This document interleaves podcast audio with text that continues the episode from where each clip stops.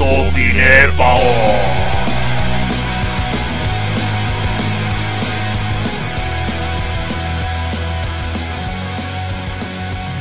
¡Saludos, cinéfagos! Estamos en un nuevo Rage y el Infamia Rufini que hace tiempo parece el año que industria motorizado y me das canales que pegan cogido de tribuciones ajenas y para de Punjabi al tipo partida franchico que están sin los movimentarios, sin los búnkeres secretos adicionales.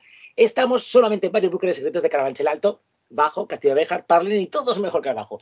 Y mi recursos diferido fijando la velocidad sobre la luz porque se de los 9 millones de euros. El escuadrón suicida escuadra del Frente Popular ni de segura de Julia Jure Segura Jura y Conti Pucarra de San Nicolás Cage Cage Cage Cage Cage Viva Niperman que se transforma en ilustración para chicos y Angelo por ser en Farorex. Después de nueve años nuestro podcast llega más a los ciento y pico programas, no sabemos ni cuántos tenemos que renombrarnos con nuestros invitados, nuestros amigos, Cyberpunk, Pulsión, Fatality, nuestra audiencia, Nicolás Cage, un montón de difuntos y monstruos concatenando, concatenando, perdón, difuntos, canciones, películas, ranking, lo mejor, lo peor, lo más raro de las decepciones, delirio, insultos, cafeína, gritos, Pulsión y Fatalities, el programa más épico de Cadinti de todos los tiempos en emisión Primetime 5G. Esto es Holocausto Cinéfago, señora. Y mientras, y mientras, y mientras eh, gracias por paparruchas, porque y mientras está diciendo esta introducción, Fran está dando fondos divertidos, pero como no estáis pagando lo suficiente, los que estáis pagando, porque este programa es gratuito, y abro comillas, pero si pagáis, se abre un mundo de posibilidades mucho mejores que Lovecraft de, de, de gozar, como sería como Hellraiser. Bueno, pues si quieres nos quitamos ya de encima el spam de Patreon al principio, ya que estás con eso. Eh, Patreon.com barra y ahí tenéis pues una lista de lo que podéis aportar, de lo que os lleváis por aportar, de lo felices que nos hacéis por aportar, eh, sobre todo a Ángelo. y pues eso, a partir de un euro podéis apoyar al programa, como por ejemplo están haciendo nuestros panetones como Fran 6, mi discípulo de Pico de Cadente, el único Fran del multiverso que realmente me apoya en público, porque Fran no, no puede vivir sin mí. Luego tenemos a la íntegra Vicky Carras y tenemos al eh, insólito Fran JDG Daway, los dos de movimentarios que les estoy publicidad en la página web. Es su cumpleaños hoy de Vicky. Claro, mierda, te has adelantado, pero muy bien, muy bien. Es el cumpleaños y por un mísero dos euros, al ser un cliente tan antiguo, pues tiene acceso a niveles superiores como la felicitación del cumpleaños. Que te regalen muchos dinosaurios y es tu momento Godzilla Vicky. Aprovecha. Ya tienes ahí la, la presentación. ¡Oh, Vicky Chila! Bien, McLean. Y eh, tenemos más panetones, pero ahora mismo no me acuerdo. Ah, sí, tenemos a la pulsión, la pulsión de Eva. ¡Pulsión! También cliente VIP y muy antiguo, con lo cual tiene mayor preferencia sobre otras pulsiones. Veremos en el futuro si pagan más que otras y veremos cómo se quedaría el ranking, pero como sabéis me gusta hacer premios ex aequo, así que eso le fastidia a Fran. Y eh, tenemos a Carlos Alvarez que nos habla en el idioma... Lo que pasa es que hace, hace tiempo que no nos dice nada. Bien, luego tenemos a Iñaki Lanunaki que, aunque puede hablar el idioma Lanunaki, baja de, de, los cielos interdimensionales y sí que nos habla en el idioma nuestro y nos pide a veces cosas. Hace tiempo que no, pero como está pagando religiosamente, no le vamos a llevar la contraria. Y no sé si nos queda algún. A Francia la ha saludado ya, ¿no? Sí, desde Al principio. Vale, sí. vale.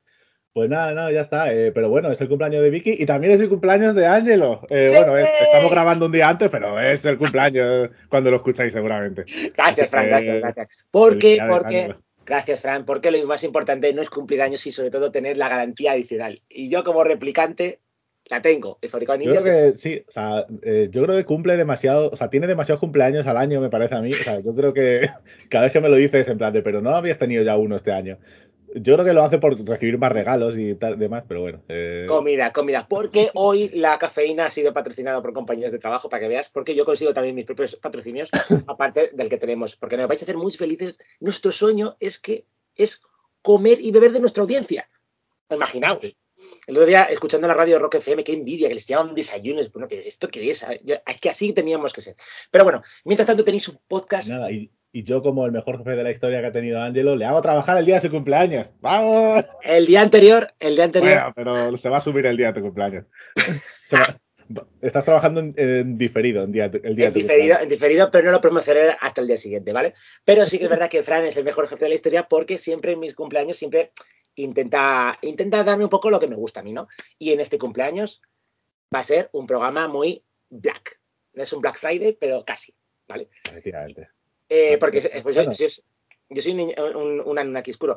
Sí que os puedo prometer, y esto siempre nos pasa, y además lo- los últimos programas son, o sea, aparte de imprescindibles, no sabéis lo que puede llegar a pasar. Puede pasar cualquier cosa, desde leones que se transformen en, en tiburones asesinos a sueldo, No, lo vais a pasar totalmente como un enanos. ¿A que sí, Fran? Sí. Hostia, que se ha hecho grande, Fran. Es que eso, eso os pasa por no ver el vídeo que estamos ahora mismo grabando, pero solamente escucharéis el audio. Eso sí, panetones, paga lo que queráis, no hay permanencia. Es importante recalcarlo, no hay permanencia. Pero mola estar por dos euros, un miserable de dos euros. ¿A que sí, Fran? Efectivamente. No hay permanencia, pero eh, estamos sospechando de que alguno de nuestros panetones han muerto y se le ha olvidado darse de baja y nos sigue pagando desde, desde Ultratumba. No, eso, bueno. eso, eso nos, pasó, nos pasó con Mindy y no pasa nada. Mientras vaya pagando, Fran no os puede insultar, que es lo más importante de todo. Bien, eh, como os decía, eh, eh, estoy proponiendo a Fran, no sé lo que pondrá como título, para arañar eh, gente que nos pueda escuchar. Cuando estoy buscando ofertas, las mejores ofertas del mercado, ¿qué vais a escuchar? El podcast más épico de Canet de los tiempos, que es Holocausto tiene el especial Black Fri- Fa- Panther, Panther 2. Pero bueno, de eso, como suelen decir, lo vamos a dejar casi al final. A ver si, Fran. Sí, sí, sí. Vamos, hemos visto los dos ya Black Panther 2, Wakanda Forever. Wakanda Sí. Fara- Bueno, nosotros diríamos Holocaust Forever, pero ahí tenemos que matizarlo un poco, por si acaso. Y lo vamos a dejar para, para el final del programa, como buenos hijos de puta que quieren que lo escuchéis entero. ¡Sí! Pero bueno, el, pues eso, eh, tuvimos un Black Friday ayer, porque ayer fue Friday y fuimos a ver la película. de- Sí. Y, de- bueno, y no, y- Marvel. y- y no sé si te pasó ayer, Frank, que también había descuentos en todos lados por ser el, el- el día de los chinos, el día de los solteros chinos. Ya los solteros, sí. Y, y vamos, y Ya, hasta yo arramplé ofertas. Arramplé ofertas y obviamente. De, arramplé demandas y ofertas, obviamente. Pero vamos a Pues ya, que estamos, ya que estamos hablando, si quieres, de incels, de, ¿sabes lo que son los incels, no? Eh, que es un Intel, de verdad, ahora que lo dices. Pues los involuntari celibat o algo así, o sea, los célibes involuntarios, o sea, los que no follan, pero no porque ellos no quieran, sino porque nadie les hace ni puto caso. O sea, Pero los esos son- esos- al fin y al cabo. Pero ¿eso, ¿esos no son los de los atentados en Estados Unidos? Sí, esos hicieron atentados en Estados Unidos y también eh, han estado muy activos eh, tóxicamente en redes contra, pues, la primera serie, por ejemplo, de la que podemos hablar, que es el final de She-Hulk, que llevamos verdad arrastrando arrastrándolo, pero a ver. Halloween y todo lo demás. Porque, porque hemos querido hacer, a ver, una expectativa, obviamente.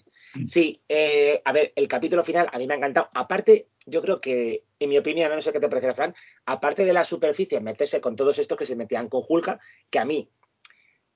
Claro, Fran va a decir, bueno, a mí que me, a qué me vienes con esto porque no lo he leído. Yo, pues tuve la suerte, porque yo, arramplando de las bibliotecas públicas, ¿vale? Eh, sí que co- conseguí la etapa de John Byrne, un gran autor de cómics que te ha hecho de- de X-Men. Cogió el personaje de Hulka y juraría que Fran lo podría consultar, yo estas cosas lo digo de memoria, creo que tres o cuatro años, años antes de que lo hiciera eh, Rob Liefeld con Deadpool, que realmente Deadpool empezó como un personaje secundario cómico, pero eso de, de hablar al lector, creo que fue ya en su serie regular, ¿no? Eso ya fue un poquito después. Ya la Hulka hablaba al lector, la Hulka se metía con el narrador, que al final se reconciliaban al final del cómic, y ocurrían un montón de situaciones absurdas, como que, por ejemplo, ella saliera casi desnuda, se quejaba al, al autor diciendo, bueno, ¿qué te crees? Que por ir en pin-up voy a ramplar más páginas de lectores y demás, cosa que eso se ha trasladado un poquito, la crítica hacia los estereotipos que hacía el autor en esa etapa de cómic que me encanta, porque aparte estaba tremendamente diseñada como en esta, como en esta serie, además el diseño está casi calcado, y yo creo que tanto de meterse su, que podrías tú decir, es verdad, se está metiendo con los haters, pero es que al final aunque haya gente que no sea hater, todo el mundo, bueno, Frank que se ha metido en el MCU como alguien nuevo, pues es verdad que después de esas películas de superhéroes que van haciendo el viaje del héroe, llegamos a Thanos, que fue tal, que más o menos todo el mundo sabía hacia dónde tenía que dirigirse, claro, hemos entrado en una época de certidumbre que todo el mundo tiene la expectativa, que si la escena post y demás. Y me mola cómo lo que ha hecho, eh, trasladándolo a lo que es la actualidad, eh, todo el mundo, sea hater o no hater, tiene una cierta expectativa y joderle las expectativas a todos. Cada capítulo ha sido un microcapítulo con personajes secundarios geniales, pero todo el mundo decía, ah, es que han anunciado Daredevil. Tiene que salir Daredevil. O sea, fuera más hater o no hater. Y lo que más me ha gustado del final, que no sé a ti qué te ha parecido, Fran, que no sé si puedo llegar a decirlo, es el momentazo Sí, sí, fin- ya ha pasado tiempo, ya. Vale, podemos decirlo. El momento eh, en el que se enfrenta a su creador, que es Kevin Feige, ¿vale? Que por cierto, Fran, no sé si has leído la anécdota que eh, Kevin Feige no se opuso a salir, la voz no la pone él, la pone otro doblador, eh, a que fuera una especie de entidad de Deus ex machina que lo mueve todo en Marvel, aceptó la crítica de todo el mundo que está criticando cómo la propia Hulk hace guiños al espectador de oye, ¿y cuándo salen los X-Men y cosas así? Pero no sé si sabías, Fran, que de los 30 o 40 diseños diferentes del robot, Kevin Feige siempre se negó a que llevara gorra. Debe ser que él tiene la exclusividad de llevar gorras en, en las oficinas, no lo sé. Pero, o diría, no, yo creo, Fran, Yo creo que lo dijo, no, Dios, si le ponéis gorra van a saber que soy yo. Yo creo que, que pensó eso, porque se le ve cara inocente. Es que no es Kevin Feige, es Kevin, que es el kit electrónico visual de interconexión narrativa.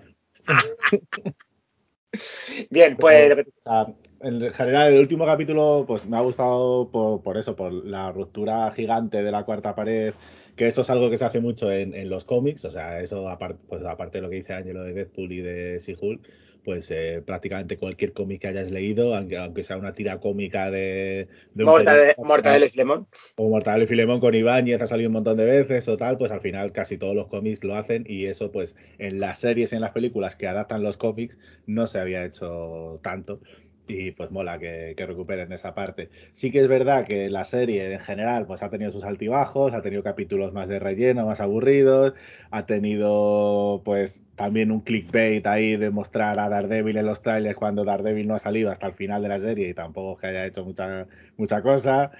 Pero bueno, el último capítulo por lo menos ha molado y ha molado un montón pues las referencias también que hacen a, a las críticas sobre que le hacen a Marvel. Ha hecho también quizá algún spoiler sobre el futuro de la franquicia, anunciando entre comillas alguna película de Hulk. Que, Sí, lo que pasa es que, claro, es lo que dice. Sí, aparte queda un poco así. Así, porque, claro, Claro, pero porque ella se lo dice al robot de Kevin y Kevin le dice, no, eh, ya lo veremos en la gran pantalla o algo Claro, así. pero, claro, pero ya pierde un poquito la emoción porque, claro, ya, Sí. a ver, cualquier cosa que les pueda pasar, sabes que no les va a pasar porque tienen que aparecer luego en la otra escena, ¿no?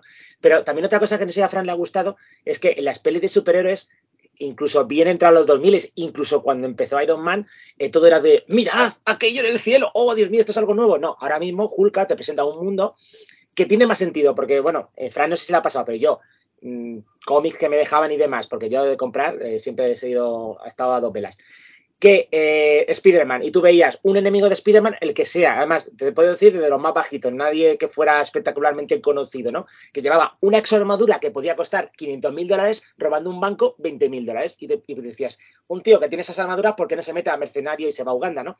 Pero claro, aquí lo que te explican es que el mundo de Marvel ahora mismo puede ocurrir, o sea, la fantasía, la tecnología, la ciencia ficción, todo está a mano de cualquiera, incluso de cualquier descerebrado que obviamente no tiene más allá de miras para utilizar la tecnología que cae en sus manos. Que eso más o menos se veía ya desde la primera de las nuevas de Spider-Man de Tom Holland, ¿no? Y presentar ese mundo de que todo es normal, que todo ya confluye y no obligar a los creadores a hacer peli de origen, tengo que presentar este arco, no, directamente puede salir un personaje como ha pasado, como el que decía Franz, ahora lo presento y ya más o menos ya os enteraréis, pero que no pase, como digo yo, ya hablaremos después, el efecto Black Panther, que tela, que la primera parte, ahí coincidimos creo que Fran y yo, que pff, sopor. Pero el personaje de presentación, ¿te refieres al hijo Johnny de Hulk? Sí. Que, Que- tiene que- el peinado, que- el peinado cenicero que tenían El los peinado Johnny cenicero que realmente, realmente, a ver, como dice, me gusta cómo esta serie te ha roto las expectativas porque yo como conocía el cómic podía haberme quejado y he leído en otros sitios. No, es que no ha arriesgado a ser rupturista desde el principio. A lo mejor que te estaba troleando a ti también, querido lector, que conoces la época de Bird. O sea, mola eso de querer trolear a todo el mundo en la expectativa. Además, capítulos de media hora muy cortitos, muy saludables, porque luego tenía que verme como Fran y yo, hemos tenido que vernos Juego Tronos, Señores Anillos, una hora ahí, estar ahí pendiente, hora y pico, lentitud, bueno, pero bueno. Y eh, que sepáis, bueno, para los que no os ha gustado el look de, de, ese hijo, que a lo mejor es un look que ya data la Tierra porque la concepción original del hijo de Hulk es Conan el Bárbaro y lo juntas con un Hulk y te sale el hijo de... Ya, el hijo de... Un, un hijo de. o sea, le ha salido un, un bacala del parking Oh. de Fabric. Un millennial. Un millennial. No, no, Millennial. Ah, y una no. cosa, que eh, ahora que Fran también le gustan las conspiraciones como yo. Jura- eh, ¿Te acuerdas del foro este de que les atacan? El foro inteligencia. Vale, eh, me parece, lo voy a consultar, pero había un...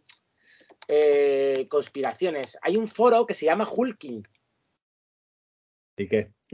Quiere decir que, que, mm, a, ver, a ver lo encontraré en algún, en algún momento y lo diré en algún programa. No, que eso que salía de Rey Hulk, podrías decir, bueno, Sí. es que la han puesto por la serie, por poner algo de Hulk y demás, que además otro de los Hulk alevines es Hulking también, que es un Skrull, que Fran los conoce ya por Miss Marvel, y que es pareja, además, mira, esto voy a entrar con salseos, como, como en Sálvame, es pareja, ¿vale? Creo que se ha llegado a casar, lo que pasa es que luego han tenido problemas en la pareja por una invasión entre una galaxia y otra, por cosas que pasan entre las razas Kree y Skrull.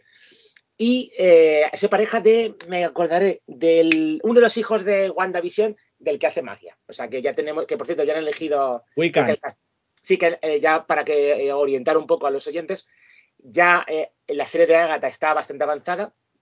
Está metida una pulsión ahí de Scott Pilgrim contra el mundo, que me acordaré de la actriz Sí, secundaria. Aubrey Plaza, ¿no? Aubrey Plaza. Y eh, aparte de eso, eh, también los hijos de WandaVision, Y Eh, creo que la serie de Visión Blanca también. la visión blanca. ¿Ves? Qué racista, visión blanca. No podía ser visión negra. Aunque Fran apoya en este sentido a esto porque el otro día, se lo, es verdad que no sabía, me mola el término, Fran dice que máquina de guerra es máquina negra. Black Machine. Black Machine. Es que Claro mola que sí. más, tío, es que mola más. Pero bueno, a lo que íbamos diciendo, que esto va preparando un poco de, digo, a mí, no sé a Fran, pero yo me jode las historias de personajes con arco. No, preséntalo y si alguna vez tienes que contar algo del aspecto del pasado, siempre puedes utilizar una miniserie que es, creo que Marvel va a ir por buen camino porque eh, Máquina Negra iban a hacer una serie y han dicho, no, vamos a hacer una peli de 90 minutos de toda la vida, con acción, en plan Shaft seguramente y con Cyberpunk. Espero que no me defrauden, obviamente. Con Don Cheadle, que el pobrecito lleva, sí que se quedó en el papel eh, eh, a favor, o sea, que Terence Howard se quedó en el papel por sin el papel por negociar, y, pero ha estado 20 años esperando a que alguien le dé la oportunidad para lucirse con el papel que se ha quedado, porque tiene papel para no utilizarlo, pobrecito. Ahí sí que podría. Tampoco que se luzca mucho en los momentos que ha salido en las películas. Pero porque no le han dejado, es que en Black Panther Ah. tampoco. A ver, una peli de negros y no sale el. O sea, vamos a ver, es como haces una peli de negros, no metes allá a Will Smith o, o Eddie Murphy. Me parece fatal. Y que sepáis una cosa: eh, Máquina de Guerra mola tanto que Tony Stark, una vez que cayó en coma, le regaló un satélite lleno de armas y de, y de armaduras y le dijo: Quédate ahí, que me los, los malos están reinando y cuando veas algo que tengas que liberar con libertad duradera, te lo cedo para que ataques. Y es una saga de cómics de máquina negra, de máquina negra tremendos. Así que nada, esperemos qué va a pasar porque tampoco se sabe muy bien lo que va a pasar con She-Hulk. Sí os advierto que ha estado muy relacionada con los Cuatro Fantásticos, así que no sabemos si la veremos relacionada con Agatha, que ha sido niñera de los Cuatro Fantásticos. Así que todo queda en familia, ya sabéis. Todo en Nueva York. Bueno, eh, pues nada, vamos a pasar a, a la- al otro final que teníamos ahí pendiente de, de Que no me, no, no me acuerdo si era Señor de los Anillos o, o que sea el ¿El dragón o los dos. Hemos hablado ya del final del Señor de los Anillos, ¿no? ¿No hablaste tú del final? Sí, del Monte del Destino, sí. Sí, pues yo, yo que no la he visto. Pero de la Casa del Dragón, sí, la Casa del Dragón la teníamos ahí pendientes de, pues eso, del final, que lo tengo por aquí porque no me acuerdo mucho de lo que pasó. Eh, Como siempre, Frank, como siempre. Claro, no sé cuántos capítulos tenemos ahí pendientes, pero bueno, al final lo que pasa es que al final termina muriéndose ya por fin el Rey Viserys. Ya, que ya, muriéndose es que, es que, es desde que empezó la serie lleva muriéndose el tío. se ha ido deshaciendo poco a poco. Es la muerte más creepy de la historia, la verdad. O sea, madre mía, y al final, pues, en, en su lecho de muerte, eh, se confunde, confunde a la reina Alicent con Rhaenyra, no sé qué, le dice lo de que Aegon tiene que ser el, el heredero al trono, pero refiriéndose a Aegon, el hijo de Rhaenyra, Es que mira que Con- pone el mismo con- nombre a varios. con Daemon. Y, pero eh, Alicent se piensa que es Aegon, el pajillero que se pajea desde las ventanas del palacio. Claro que majo es. Que, ojo, no descarto, seguro que lo- los eh, Borbones, la- los alevines de los Borbones han llegado a hacer eso, fijo. Y al final, pues eso, Alicent y la casa Hightower y los verdes, ellos son los verdes, ¿no? Y los otros son los negros, creo. Sí, sí, es verdad. sí. ¿No? Que, que se llaman así, coño, en Sí. la serie, en los libros. Bueno, bueno. los. Hombre, obviamente, cuando viene, cuando viene este tío, el, el Matt Smith, el Matt, el Matt Damon, lo ven todo muy negro, o sea que imagínate. No, bueno, y están con los Velaryon también. Pero. bueno, eh, pues eso, al A ver, corona- prometimos un programa black, ¿sabes? Sea que no. coronan al Aegon el conquistador este, no, el conquistador no, coronan a Aegon segundo, porque el primero fue el conquistador y le dan el casco, el casco, la corona del conquistador y la espada del conquistador y todo. Y llega Bueno, bueno, pero, pero, hay, pero- y además hay un momento de lucimiento muy bueno, muy bueno, en plan de Sí. ahí os quedáis, ahí os quedáis, y me llevo mi, mi, mi transporte que me había. que- claro, fue el Pera, el Pera que robó el transporte de. El, el, el transporte al lado de la reina. No sé qué estás hablando ahora mismo, Diego. A ver, eh, me, reca- recapitulo que tenemos nuestra propia term- terminología. El Pera de Juego de Tronos, que luego se quedó tuerto, fue el que robó uno de los dragones, no sé si te acordarás, el de la viuda negra de Matt Damon. Estás empezando a hablar, te lo he dicho muchas veces, como el de Valdeande mágico. Y no se te entiende. bueno, me entenderás. Me entenderás. El, el, el niño que yo le llamo el pera porque, joder, si un niño roba un dragón es como el pera cuando robaba coches, ¿sí o no? Ah, vale, dices el del parche en el ojo, que Exactamente, robó el dragón y los, los primos le, le. Exactamente, vale, pues yo me parece ser, porque a ver, los dragones, como la serie es un poco oscura, pero juraría que es el mismo dragón que robó el pera, pero bueno. No, no, no, no es el mismo dragón que robó el pera, porque luego el pera, como tú dices, sale con su dragón robado y se come al puto niño de, de heredero al trono. Claro, pues, te estaba, estaba dudando, ¿vale? Sobre lo del pera. Pero escúchame, ahí lo del pera le ha pasado como cuando robaba un coche y se le iba al acelerador. ¿Por qué? Porque has visto que no quería comerse al dragón, fue un accidente. Sí, encima, o sea, es que sea, al ojo, final, perro ladrador, poco mordedor. Sí, no, pero la, la cuestión. Pero bueno, pero la- mordió al final. Sin querer, pero mordió. Pero la cuestión que te voy a hacer es la siguiente, ¿vale? ¿Tú qué crees que han puesto en el parte de seguro de dragones? Eh, no, eh, se cruzó. Yo no tuve la culpa, se me cruzó. A lo mejor dice, lo confundió con un pájaro. Puede ser. Pero es que, a ver, a Juego de Tronos lo único que le falta los partes de seguros, en mi opinión.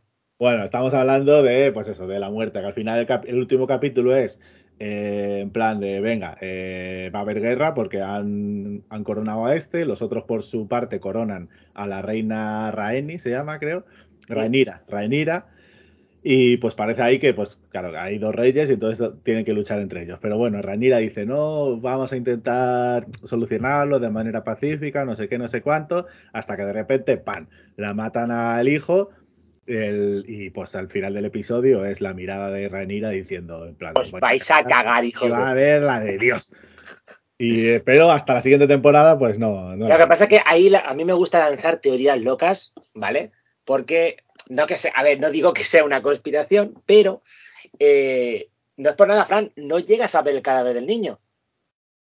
Sí. Es como a lo lejos hay un dragón. ¿Ves? Ve- ves partes de cadáveres del niño. o sea, yo creo que está bastante claro de que a, A no ver. ser que lo reconstruyan o algo a lo Frankenstein, me parece a mí. No es por nada, Fran, no es por nada, ¿vale? Pero ¿te, te acuerdas que, que al otro pues le llamo Alpera, ¿no? Pues a partir de ahora, porque obviamente, a ver, yo, los que nos estén escuchando, si estamos hablando algo que creéis que está equivocado, como la situación de Cornualles, que más de uno nos habéis corregido, por favor, ahí tenéis Evox y las redes para corregirnos. Esto me recuerda al caso de JFK Jr. O sea, nunca se encontró Sí. el cadáver y hubo un tal, o ¿Sabes, sea, lo, sabes lo que molaría? Que mm, el pera este que dices tú, no se llama Aemon, creo que se llama el, el rubio ese.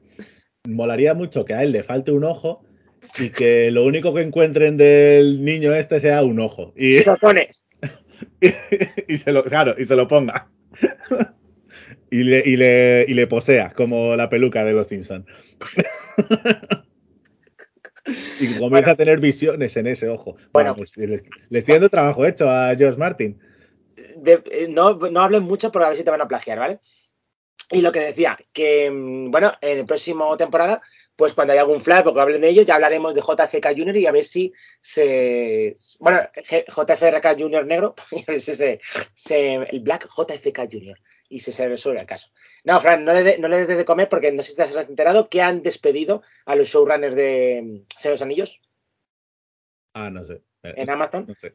Y digamos que creo que la excusa ha sido porque han dicho que los tiktokeros han visto un montón Casa de, eh, Casa de Tronos, es decir, la de Casa del Dragón, en cambio a Amazon la han visto en los viejales. Entonces, como no son usuarios de TikTok, a Amazon no les vale. Entonces, no sé para qué coño tienen Amazon Prime y lo de Twitch, es que lo quieren todo. Bueno, el caso es que, bueno, en la segunda temporada de La Casa del Dragón tampoco va a estar uno de los showrunners, Miguel, Miguel Chapotnik, Chapotnik, que parece el malo de Sonic, pero no. Eh, eh, que es el, culpable de, los episodios de Juego de Tronos y de La Casa del Dragón en los que no se ve un carajo. Así que la segunda temporada seguramente se vea, con más claridad todo. Pero bueno, así balance general, Ángelo, de la primera temporada. Mira, para un neófito, o sea, yo nunca, no me gusta la Edad Media, no me gusta la fantasía heroica. O sea, otra cosa es la espada de brujería, ¿de acuerdo? O sea, no me gusta la fantasía heroica, no, me, no soy fan de Son de los Anillos, no soy fan de Juego de Tronos, no he visto Juego de Tronos. Y dentro de lo que cabe, de lo que me esperaba, La Casa del Dragón me ha gustado. ¿Por qué? Porque, joder, se ha centrado. Al principio eran dos personajes, y es verdad que con el paso de los capítulos han empezado a tener descendencia a la a Cholón. pero no era como cuando me contaban, ¿no? Que si los Stark, que si los Lannister, que si este, que si el otro, que si el enano. Y decía, mira, me da dolor de cabeza. Me recuerda a Falcon Crest, a Santa Bárbara. Paso, no voy a ver eso. Y de momento no creo. Y además hay dragones. No, pero bueno, hay dragones, pero con lo cual. sí. Pero es muy del rollo, ¿eh? De Juego de Tronos. Yo, Juego de Tronos también, al final, eh, no me la vi en su día. Me la tuve que ver antes de la Casa del Dragón y me la vi ahí como de seguido, todo de golpe. Y a ver, sigue mucho el rollo de las primeras temporadas de, de Juego de Tronos. O sea, tampoco hay tantos personajes al final si te pones a verla y tampoco te haces tanto lío. Lo malo es que por mi si prejuicio, fueran- digo. Claro, lo malo es si fueran todos chinos, que entonces ahí pues eh, no distinguirías. Oh, y, Pero, negros, y negros, ¿los llegaste a distinguir a los negros? Hombre, por supuesto. Ya te, ya te diré que la pulsión, que. Oye, oye, Qué, raci- qué racista eres, Ángelo. Lo he dicho porque es lo que piensas tú, no porque lo piense yo. de empecemos, ¿eh? Que empieza a toser. Bueno, otra serie que falta muy poquito para termine, pero para que termine, pero que no ha terminado todavía es Andor Vale, eh, Em. de Star Wars, que vamos ya por 10 capítulos y son 12. Vale, no es por nada. Creo que hay como dos capítulos de los que no, dos o tres capítulos de los que no hemos hablado. Ahora dirá Fran su opinión, porque lo bueno de de. toda la parte, toda la parte creo de Narquina 5, de la prisión y tal, creo que no, no hemos hablado nada. Vale. Eh, Fran también viene de nuevas porque no le gusta tanto el, el universo Star Wars.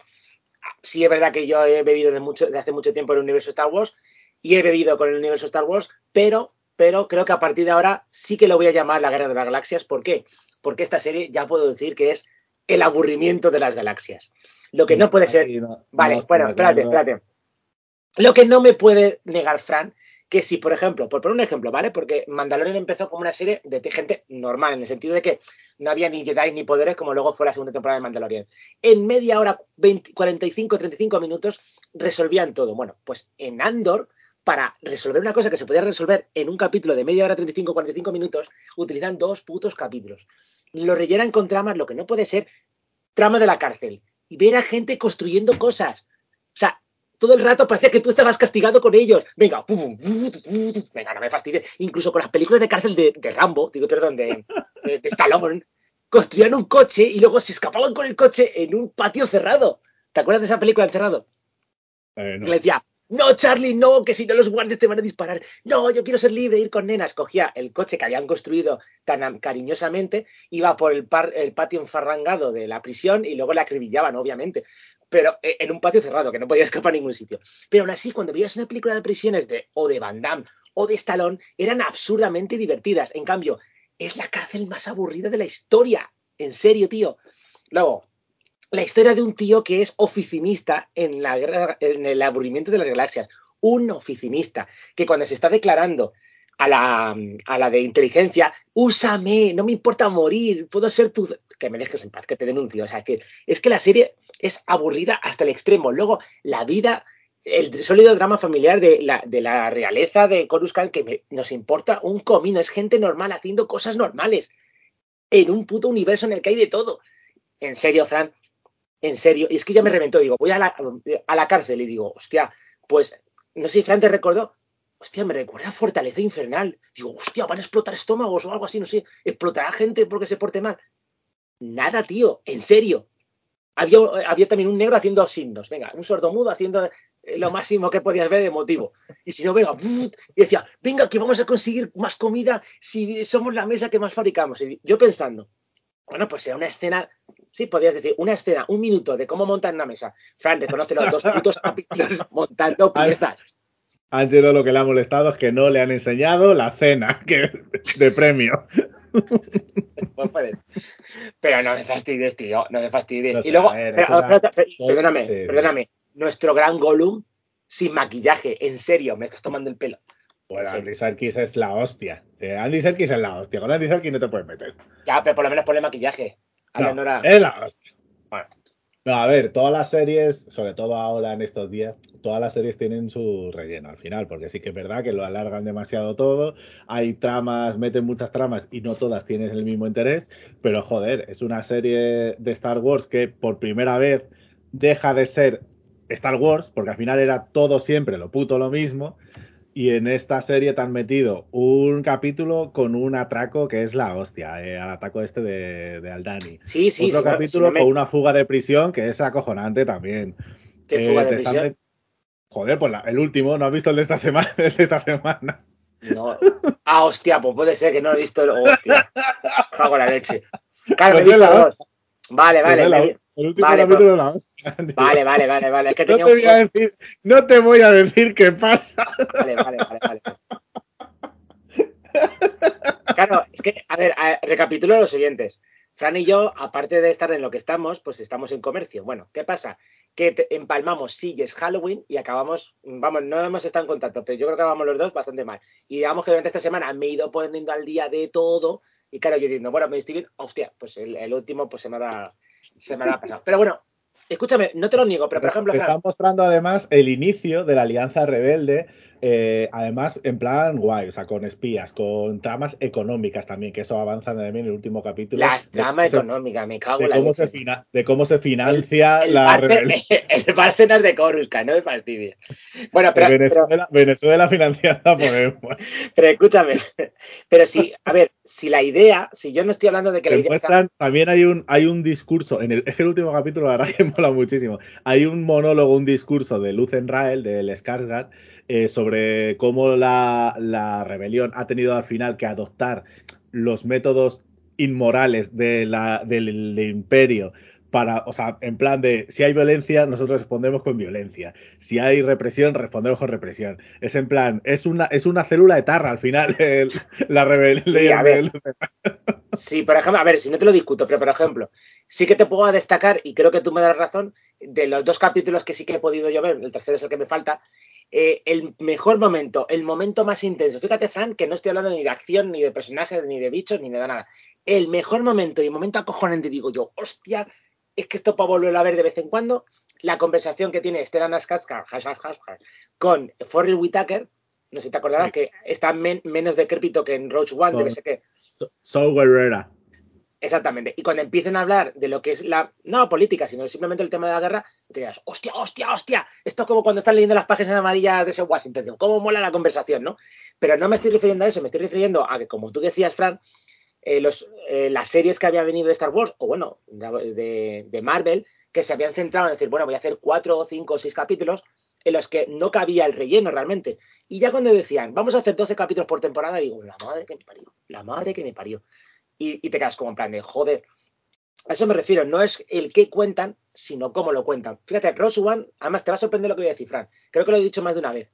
Si Rogue One le hubieses quitado toda la parte final de Vader, los X-Wing, win, win, win, win, y la estrella de la muerte, esa, si no hubieses puesto eso y solo hubieses puesto cómo liberaban aquel sitio y viene la estrella de la muerte y les mata, la peli hubiese quedado de puta madre. Porque todo el tono. Bueno, tú mola mucho también en el principio. Sí, pero bueno, lo- lo que te quiero decir, pero eh, lo que te- el problema a lo mejor que tenía Rogue One, que tres cuartas partes eran adultas, como lo es em, Andor, y luego a- acababa como una Acuópolis, porque es que era una Acuópolis muy, muy molón. Y en esta serie el problema es cómo lo están contando y te quedas tú. Me Pero cuentas es, que la- historias. pero es que el último, programa, el último capítulo, Vale. También es una Acuópolis. Es que dije verlo. Ah, la Acuópolis, pero bueno, te di la razón como cuando hicieron el robo. El robo me pareció un capítulo acojonante. Pero lo que no puede ser es que nos tomen el pelo con una franquicia así. Es un poco lo que a lo mejor luego vamos a hablar con Black Panther y Marvel. Que ahora mismo, pues eh, con la Guerra de las Galaxias ocurre de que, ala, es como Apple. Pues venga, nos vamos a comer lo que sea. Y entonces no, pues por Andor no, no, no lo siento. Porque en vez de a mí me 12, está- en vez de 12 podrían haber hecho 6, por ejemplo. A mí me está molando también un poco porque han hecho lo que hicieron los japoneses con Godzilla, que con Sin Godzilla, que es un poco la, pues está bien ver al monstruo destruyendo la ciudad y todo eso, pero también está guay, está interesante ver las implicaciones políticas, los políticos hablando de tal, las consecuencias. Aquí se ven pues las consecuencias del imperio, de la represión, de ves a- al imperio ves eh, hablando y debatiendo entre ellos y ves también las grietas que tienen entre la ultraderecha, eh, entre las distintas facciones de la ultraderecha. ¿La izquierda está dividida? Sí, porque son guerreras, no se quiere liar con no sé quién, es lo típico de la izquierda. Pero la ultraderecha también tiene sus problemas y eso también está bien verlo. Bueno, eh, si, si quieres saberlo, en, en Carrefour salieron unas ofertas de, de la Guerra de Galaxias en tomos, ¿vale? Unos seis tomos recopilando Sí. grapas. Mira, para que veas que, que somos buenos cuando nos patrocinan. Los movimentarios tienen las reseñas de esos tomos en grapa que se los compraron todos los que pudieron y ahí en Movimentas tienes todas las reseñas, ¿no? Y mola porque los dibujos son como Harrison Ford, Gary Fisher y demás. Bueno, pues ahora mismo pues estoy aprovechando la serie de Andor para leerme tranquilamente esos tomos que pillé en su momento así a, coporro y sale, por ejemplo, como después de la destrucción de la Estrella de la Muerte, obviamente Vader, al ser el único superviviente, le dice al emperador, no, porque son los rebeldes, y dice Palpatine, ¿tú has sobrevivido? dice, sí, vale, pues te vas a llevar todo lo marrón tú.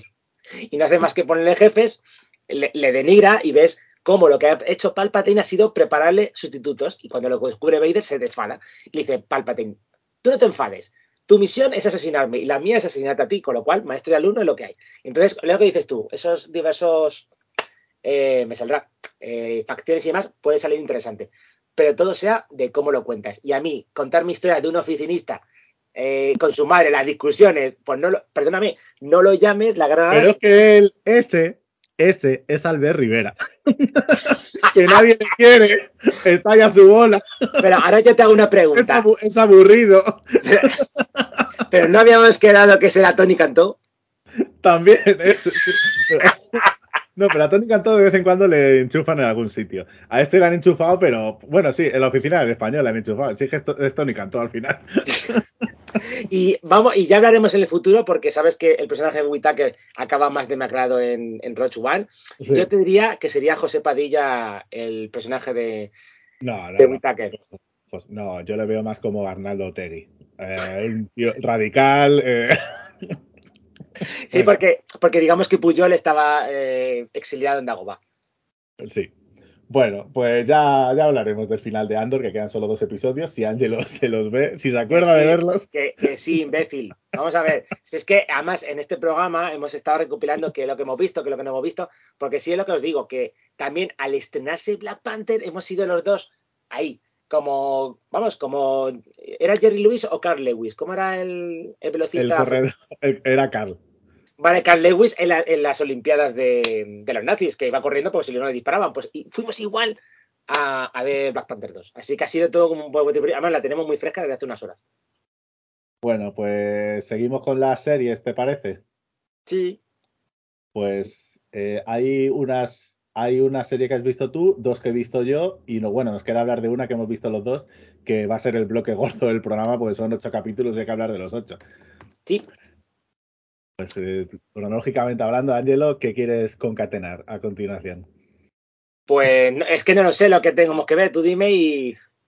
Pues te acabo de decir, una que has visto tú, dos que he visto yo y una que hemos visto los dos, que es la pero, capítulos. Claro, pero Andor la hemos visto casi todos los dos. Eh, vamos a ver, no sé si quieres que empiece yo que empiece tú, como, como tú veas. Venga, empiezo yo, que he visto dos. Voy a hablar de The Kingdom Exodus, que es es la tercera temporada de The Kingdom, una serie de Lars von Trier que se emitió por última vez hace 25 años. Ay, me suena la historia. O sea, es una, te va a sonar además cuando te diga más datos. Es una serie que pues hizo en los años 90 de dos temporadas, cuatro capítulos por temporada, o sea, una serie muy cortita, eh, sobre un hospital, el reino de Kingdom, eh, un hospital danés en la que iba a trabajar un médico sueco y estaban todo el rato pues eh, con problemas localistas entre suecos y daneses, eh, entre los médicos, pasaban cosas extrañas y luego aparte pues había una medium que empezaba a oír cosas y tal y pues empezaban a ocurrir cosas extrañas en el hospital, de espíritus, de fantasmas, de cosas así, pero todo con un tono muy surrealista muy rollo Twin Peaks, que en las series del Lars no sé si lo he dicho, pero bueno, el Lars ha admitido que se basó mucho en, Twin Peaks, todo muy surrealista, todo con un humor negro muy, muy absurdo a veces, y con un tono sepia, eso sí, o sea, la serie no es que sea ni en color ni en blanco y negro, prácticamente es en, sepia la, la, serie. Y eh, pues había, había momentos muy, muy, muy, muy rayantes, como por ejemplo una enfermera se quedaba embarazada de un fantasma. Ah, pero eso es como y daba luz a Udo Kier. Pero salía Udo Kier tal cual salía ya así, de, recién nacido. Ah, como, en cierta película que hemos visto este verano. Por ejemplo, sí. No me acuerdo de cuál, pero. Eh, no sé, me está haciendo gestos Ángelo, pero no lo entiendo. Bueno, pues eh, para, la pista de la película es el símbolo que sale en el baño de nosotros. No Es como, es como el grupo de mutantes, pero sin la X. Pero no, Ah, vale, sí. no lo digas, Sí, no lo digas.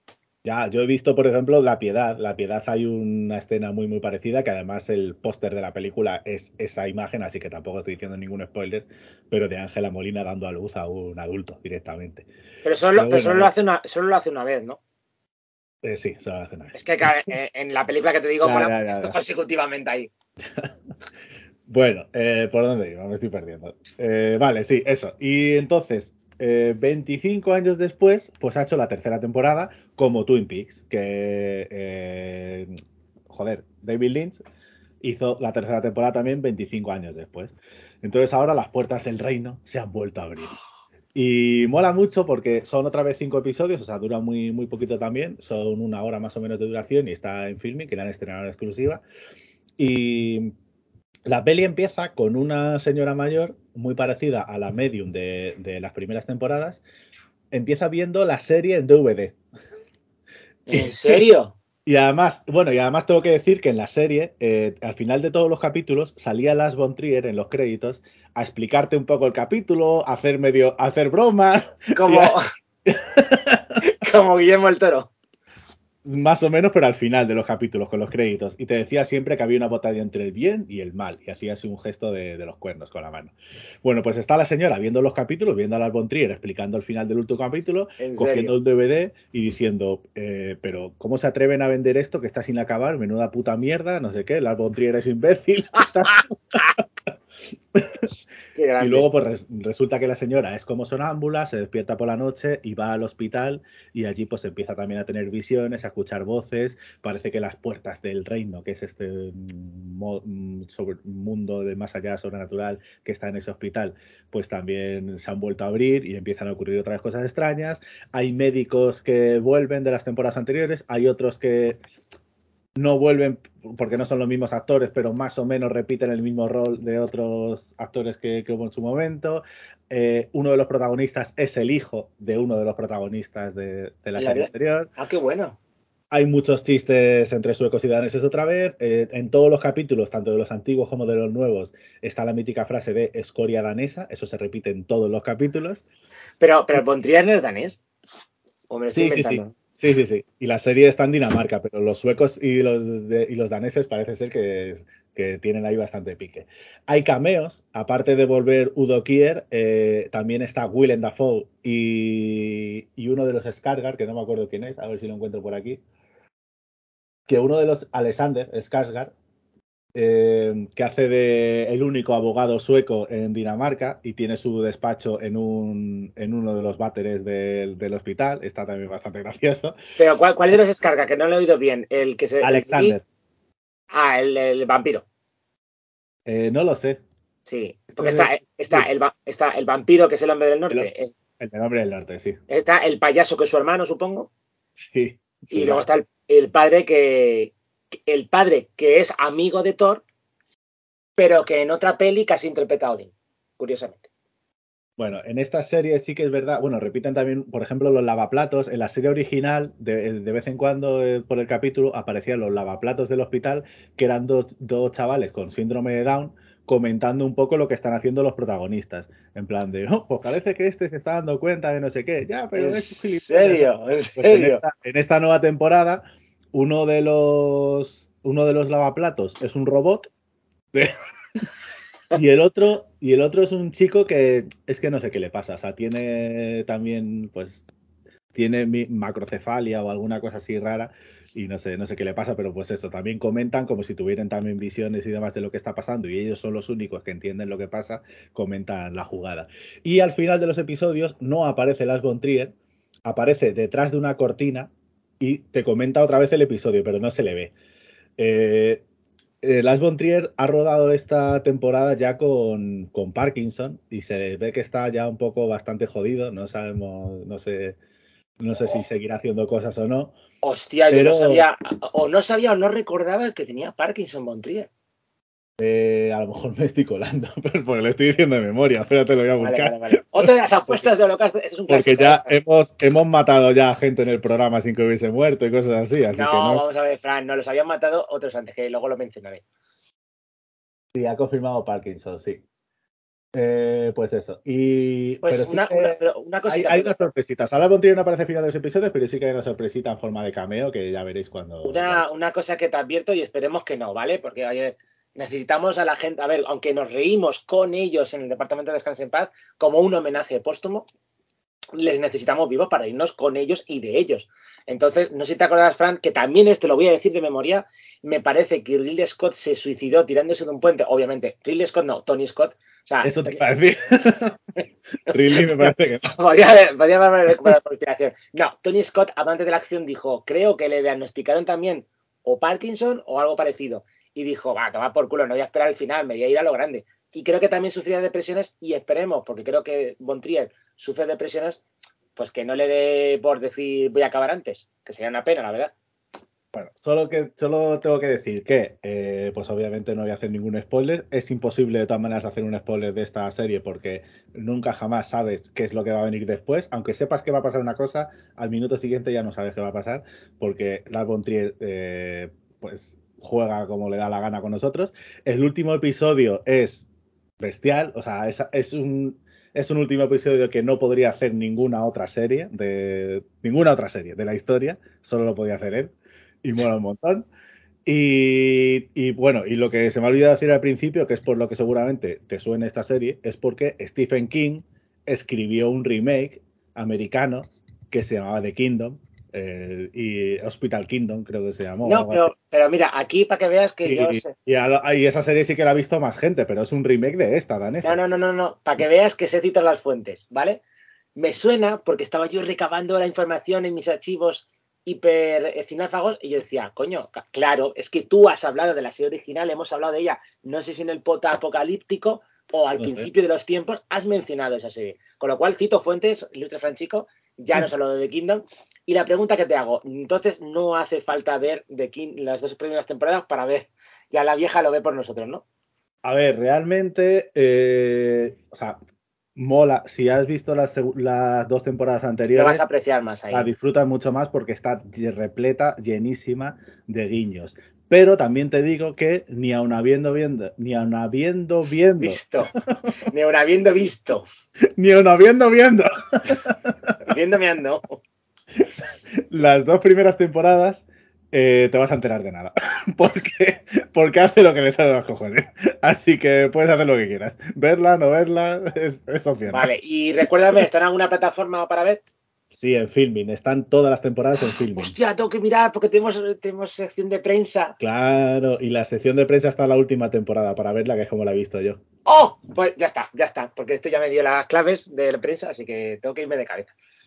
No, Ángelo, tú tienes las tuyas, yo tengo las mías. ¡Ah, no fastidies! ¡No! Sí, ¡No fastidies! Oh. porque A son, ver, son personales e intransferibles. Ah, es verdad, sí. Ah, es verdad, es verdad. Gracias a eso pude ver la muerte de Dick Long. Dios mío, por favor, lo tengo que recordar. Mira que hablamos de ello en diversos programas. Tenéis que ver la puta muerte de Dick Long. O sea, recomendada tanto. Es, fíjate, si le ha gustado tanto a Frank como a mí, ojito, pero es totalmente, o sea, lo suficientemente absurda para que si estáis escuchando ahora mismo tenéis que ver la muerte de Long, la tenéis en filming, en serio. De los Daniels. O sea, flipad. Mira que no hay artes marciales, ni acción, ni de tal. Pero, joder, la, es que la premisa es la hostia, que no se puede decir tampoco. Eso. Y a ver si aprende Netflix de filming, que para la zona de prensa de filming no necesitas estar pagando una cuenta de filming, pero para la zona de prensa de Netflix sí necesitas tener una cuenta de Netflix. ¿En serio? Cabrones. Bueno, eh, habla tú si quieres. Bueno, tú vas a hablar también de otra plataforma que es gratuita, ¿no? Como Crunchyroll. Sí, sí, sí. ¿Por qué? Porque eh, lo estoy consiguiendo, porque claro, a ver, os creeréis que no, pero el puñetero holocausto cinéfago es exigente. O sea, Fran, hemos- Fran y yo hemos tenido épocas de ver los estrenos de la semana teniendo que ir físicamente a ver pases de prensa. Eh, ahora que estamos con la serie, ver series y películas, o sea, mm, luego viene Sitges o el Nocturna, bueno, Nocturna no, o el Sci-Fi y tenemos que vernos un atracón, con lo cual no damos abasto. Y claro, yo que soy fanático del anime, como los movimentarios que nos escuchan, pues necesitaba hacer el hueco. Y justo he aprovechado la actualidad para poder hacer hueco al primer anime que estoy siguiendo ya desde hace mil millones de años, que es, lo voy a traducir, ¿vale? El chico serrucho y su chucho. Aunque, eh, Fran, por favor, si puedes decir el nombre en inglés, porque a mí se me da fatal. Townsend Man. Claro, eh, que es el hombre de motosierra. Curiosamente, curiosamente tenemos la suerte, porque claro, eh, sí que hablé un poquito eh, en el programa de Halloween, pero es un programa, es un, es un, an- un anime, capi- no es un anime, sino que es un anime, Ah, capítulo vale. sema- vale, capítulo semanal, habiendo, viendo y un anime, un anime. un anime. Bien, Un anime, un anime. Bueno, en fin. Bueno, eso es lo que os cinéfago. ¿Sí o no? Sí, Pues ya sí, está. sí, Bueno, eh, lo- oye, apunto las dos palabras, como has dicho, la- a- habiendo, viendo, ¿no? sí. Vale. Habiendo, viendo. Claro, y si, a, y- y si a mucha gente le gusta el anime, pues es un anime, un anime. Un anime, un anime. es que palabras como concatenación, un anime, habiendo, viendo, te- es que tenemos que meterla en el glosario, ¿no? Bueno, ah, eh, cuerucho también, cuerucha. Cuerucho, por supuesto. Vale. Que nos, Eh, que nos contestó al vídeo Hostia, sí. el director de la película. Bien, bueno, esto gracias a, a Vicky, que ha ayudado a hacer el. Bueno, a lo que íbamos. Que es un anime que ya he podido meterme ya al día, porque podía haber visto Bleach, que también es otro mítico anime, pero no es desde el principio. Estoy leyéndome el manga desde el principio, con lo cual no me quiero autoespolear. Pero bueno, a lo que íbamos. El chico de Motosierra es una serie que tenemos la suerte de que el autor. eh, voy a decirlo brevemente porque Fran no conoce el anime ni el manga y yo lo Bueno, eh, realmente, Angelo, es que ya has hablado de este, este serie en el anterior programa. No, no, no. Entonces, No, no. conocerlo lo conozco. No, no, me refiero a, a las tipologías. Hay más o menos tres, que a lo mejor. No, pero si es por ti. Es porque voy a empezar a hablar del glosario y a decir de qué está hablando, O ¿no? sea, si a mí me duele más que a ti. Idiota. Bueno, a lo que íbamos. Está el género shonen. ¿Te hablé del género shonen, Fran? No lo sé porque no te escucho cuando hablas. Vale, perfecto. Pues el género shonen es el género de yoyas, ¿de acuerdo? Dragon. Ball, Naruto, Cabello Zodiaco, es liarse a hostias. En su principio fue eh, hacia adolescentes masculino, ya está, ese era el nicho de mercado.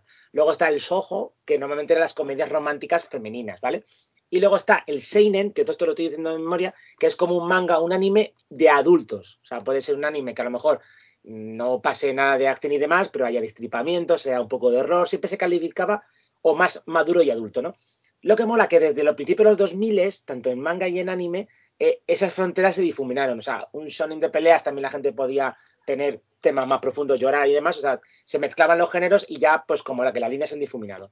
Y la gracia que tiene esto, que este autor me está haciendo muy fanático de él, que no sé si lo tengo por aquí para decirlo de memoria, Tatsuki Fujimoto, que le han suspendido la cuenta de Twitter por fingir que es su hermana, que no existe, pero tiene una razón de ser, porque a ver, en los famosos pues no pueden ir por Twitter y hablando y demás, y entonces para evitar de que la gente la acosara, pues lo que ha hecho ha sido fingir que es su hermana y poder compartía dibujos de su hermana y digamos que podía moverse por Twitter sin que la acosaran tanto. La han descubierto porque al parecer su hermana ficticia Pero- no tiene no pero, tiene ¿qué la es lo que han pero ¿qué es lo que han descubierto? ¿Que su hermana ha muerto o que él no era su hermana?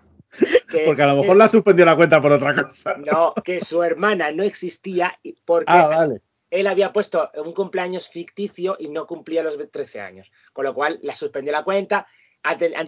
La, propia editorial ha hablado con Twitter, oye, no le anules la cuenta, que es nuestro dibujante, el pobre, no Oh, tiene vida social. Sí, bueno, ahora, habla tú ahora con Elon Musk. pa- Claro, no. Pero lo bonito de todo esto es solo más. Vale, 8 euros, venga. Te la devolvemos. Vale, y resulta, sí, verificada. Y resulta que la gente está pidiendo que no vuelva con un nombre real, sino que vuelva con la personalidad de su hermana. Cosa que me preocupa bastante que un montón de adultos estén pidiendo que un adulto finja ser una niña de 12 años. ¿En serio? ¿Te preocupa que seguidores de manga y anime eh, pidan eso? A ver, A mí, no, a, mí no, a mí no me extraña, la no te extraña, pero preocu- estoy hablando que preocupa, pero bueno, en la vida real.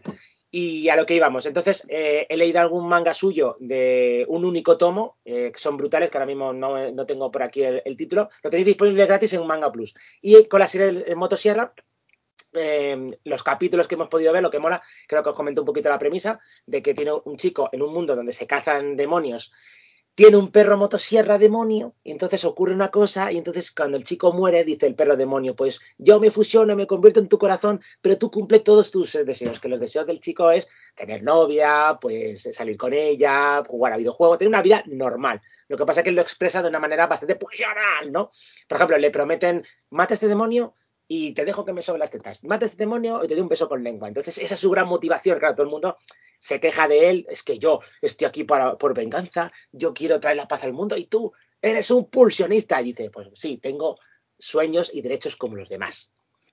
Mola por la que eh, en los capítulos, en los dos últimos capítulos que hemos visto, hemos visto su compañera, hay una compañera, porque también en ese mundo están los poseídos. Es un cadáver que ha sido poseído por un demonio y se, queda se crea una extraña hibridación. Y su compañera de equipo o de patrulla es una, un demonio de la sangre, es decir, que puede si se raja las venas, saca sangre y de la sangre puede formar un arma, ya sea un mazo y demás. Entonces se enfrentan a un murciélago demonio.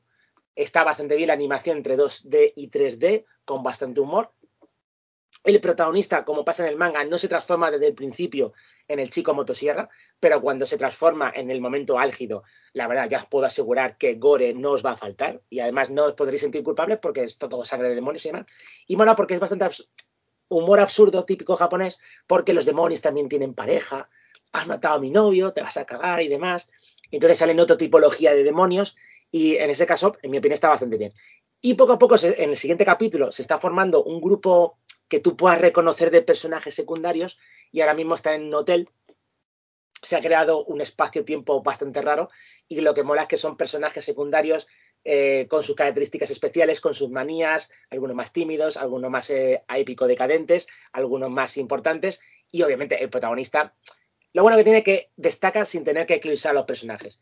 Y eh, en este capítulo, lo que pasa es que yo me he leído el manga, entonces yo puedo decir la diferencia con el anime. No ha habido tanto acción en este capítulo, pero porque hay más suspense y no puedo contar ahí el tema espacio dimensional. Sí que es verdad que conforme, eh, al menos en el manga, conforme avanza, hay bastantes giros de tono. De momento, lo bonito que tiene, los opening y los ending, que sepáis, los, eh, cada ending, cada canción de ending es diferente, porque me estoy dando cuenta que en cada capítulo van cambiando de banda, que lo más normal es que siempre sea el mismo opening y siempre el mismo ending. Y que si cambia sean temporadas diferentes. No, pues en cada capítulo debe ser que les sobra dinero para pagar artistas. Eh, es una canción diferente de un grupo diferente con un final diferente. O sea, que mola bastante. Bueno, pues aún así seguiré sin verla porque no me llama mucho. Bueno, esto, esto es para los fans del anime. Fran, no eres fan de anime, pero tenemos oyentes y hay que ver mercados. Imagínate, Fran, que un grupo de personas que le guste el anime empieza a pagarnos por escuchar el programa. ¿Te imaginas, Fran? ¿Vas a, dejar, ¿Vas a dejar ese mercado? ¿Vas a dejar ese mercado disuelto? ¿O vas a apropiarte de él antes de que el no lo compre? No sé yo si quiero una base fan de, de otakus, la verdad que tienes en contra con la, de la pulsión otaku. ¿Pero qué pulsión otaku? Si van a ser señores de 45 años. ¿Y tú qué sabes? A lo mejor son chicas. Ojo, chicas universitarias que fingen ser hombres de 45 años. Pues seguramente. Bueno, eh, pues yo, mientras Ángela está viendo esto, yo me he estado viendo 1899, que se estrena el jueves que viene en Netflix y es la nueva serie de los creadores de Dark. ¿Cuántos capítulos? Eh, de momento he visto, son ocho capítulos de la primera temporada, he visto seis, porque son los únicos que han puesto eh, para ver antes de que se estrene. Eh, entonces, la serie de Dark, pues ya sabéis que lo petó bastante, una serie alemana con bucles temporales, con paradojas, con un lío de cojones de yo mi abuela soy, ¿cómo era la canción esa de yo mi ah, abuela soy? cosas así. Donald sí. En, sí, pero, no, en plan de que mi tía se ha liado con mi, con mi hijo, pero mi hijo además es el padre de mi abuelo. De, o sea, la serie de Dark era así todo el rato. Pero, pero, una pregunta, sin haber visto la serie, por lo que más nos estás contando, quiere decir que cada vez que se hacía un viaje había un efecto mariposa del copón. No, no había un efecto mariposa del copón porque todo ya había pasado realmente. O sea, que era una paradoja autoparadojasta.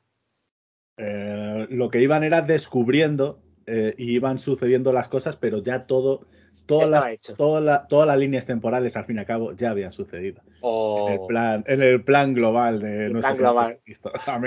Bueno. Por cierto, eh, especial Jes- Jesucristo lo hemos colgado hace poco otra vez, ¿eh? de los archivos secretos de los conspiranoicos. Hay que hacer spam siempre. Bueno, pues en esta nueva serie, de momento, de momento, no hay cosas temporales, no hay viajes temporales, ni bucles, ni paradojas, ni nada, pero pues sigue habiendo mucho misterio. Y es un. eh, la serie se basa pues en un barco, el, el Kerberos, que es el Cerberos, o sea, el- como el Ah, como, como la nueva variante de COVID, que la llaman perro del infierno, cancerbero. Ah, pues no, no lo sabía. Sí, señor. que pues eh, es- en ese barco tipo Titanic están viajando hacia América pues un montón de gente muy variopinta y de un montón de nacionalidades.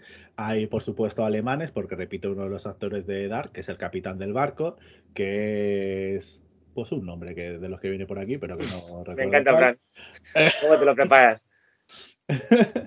Eh, hay también una pareja de, de dos hermanos españoles, que uno es Miguel Bernardeu, que sale en Élite también. Es, eh, bueno, hay franceses, hay alemanes, hay japoneses, hay pues de todo un poco, cada uno hablando además en su idioma, o sea, en la serie es eh, una, especie de torre de Babel, donde cada uno habla en su idioma e intentan entenderse un poco como pueden y pues eh, reciben el aviso de un barco de la misma compañía que desapareció cuatro meses atrás, el Prometheus, que, Oye, ahí, con referencias.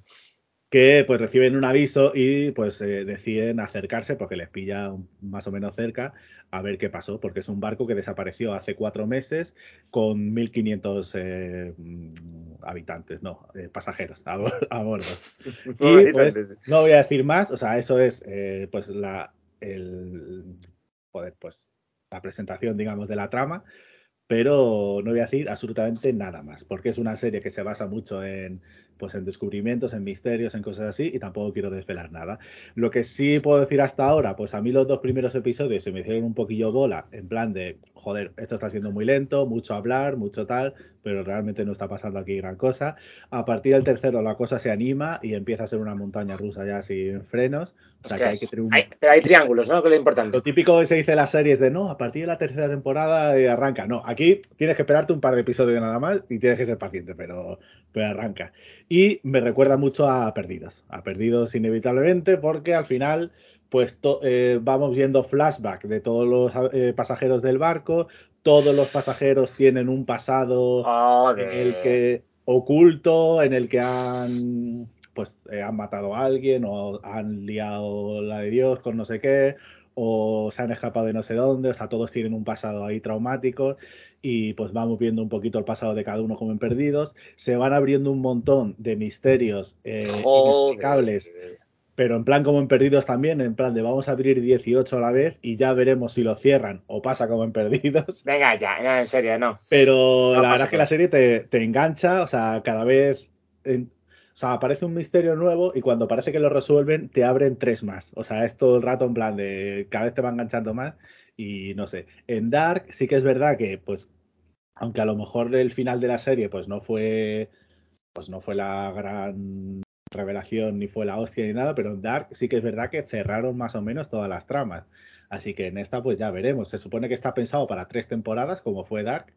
Eh, la primera temporada, ya digo, son ocho capítulos, llevamos seis vistos y pues no están cerrando, cerrando tramas, pero sí que se van revelando un poquillo los, los misterios. Así que, no sé, yo le tengo fe a Baran Bo Odar y Jan J. Fritze, que son los creadores, sí, que son los creadores de, de la serie.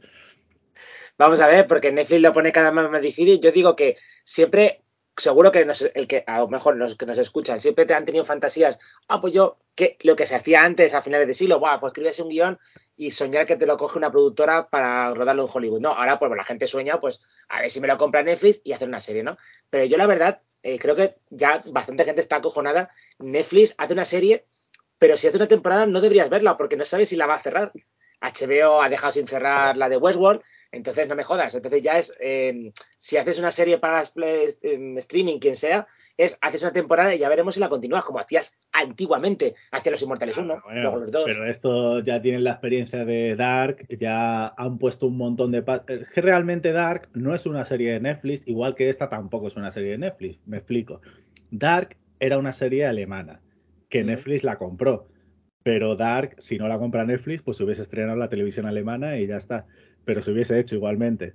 Ah. Y la segunda temporada sí que es verdad que al final pues la han podido hacer con un presupuesto acojonante, no sé si son 10 millones de dólares, de dólares o algo así, eh, para ser una serie alemana, gastarte 10 kilos. Bueno, eh, Fran, no sé si te acuerdas está- de. ¿Te acuerdas de Alerta Cobra, no?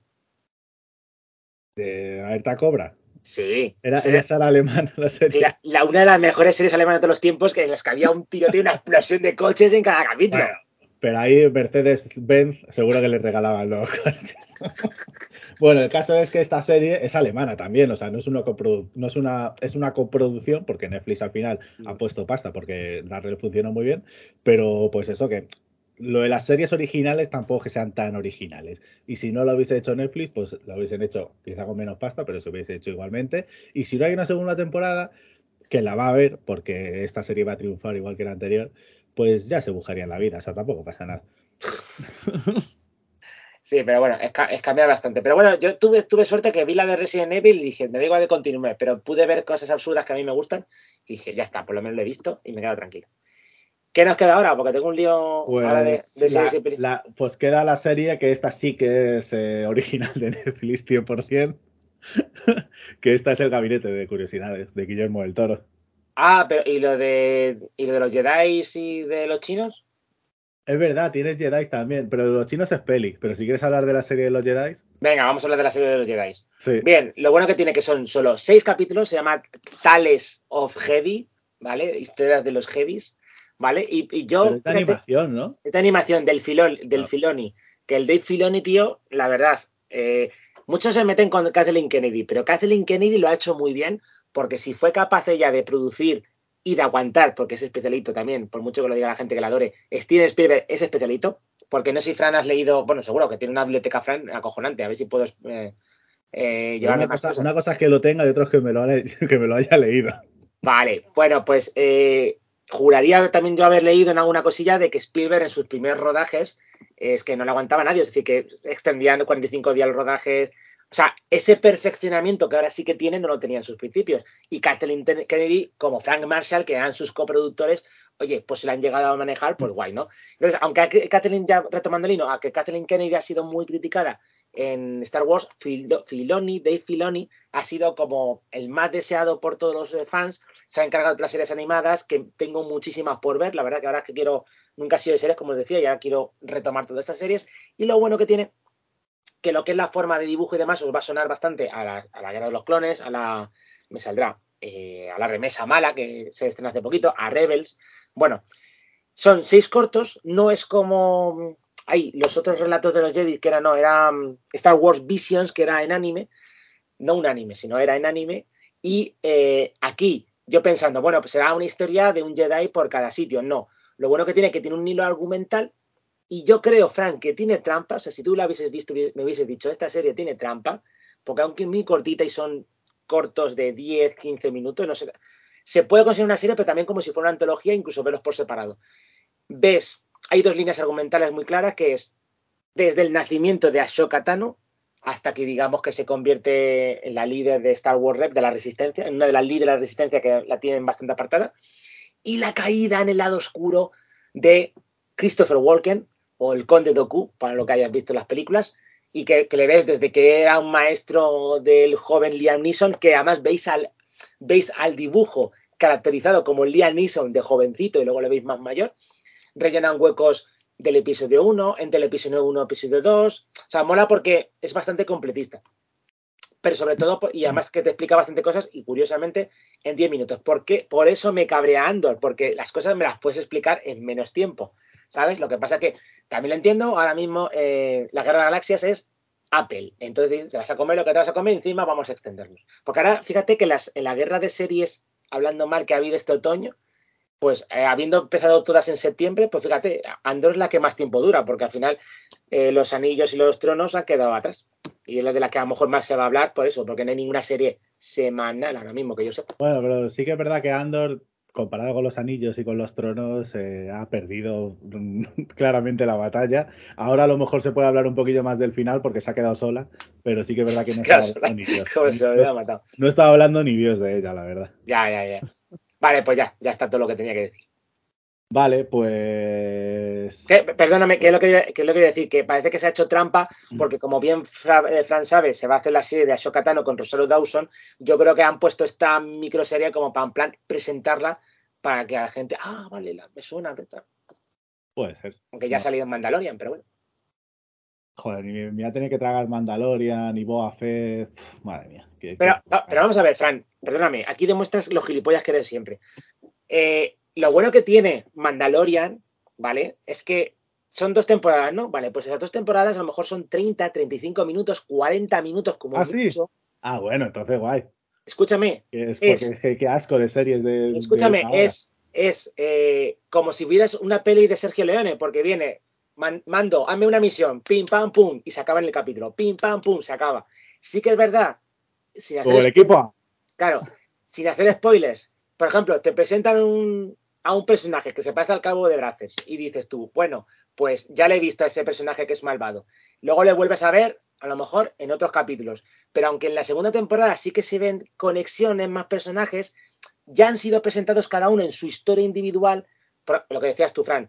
Una es un western, otra una historia de terror en el hielo, otra Lovecraftiana, otra de mercenarios, es decir, o escape de cárcel. O sea, lo que mola de Mandalorian es que te cuenta como una película en un capítulo. Punto y pelota. Y encima el personaje no habla casi nunca, con lo cual casi no hay diálogos en gran parte de las dos temporadas.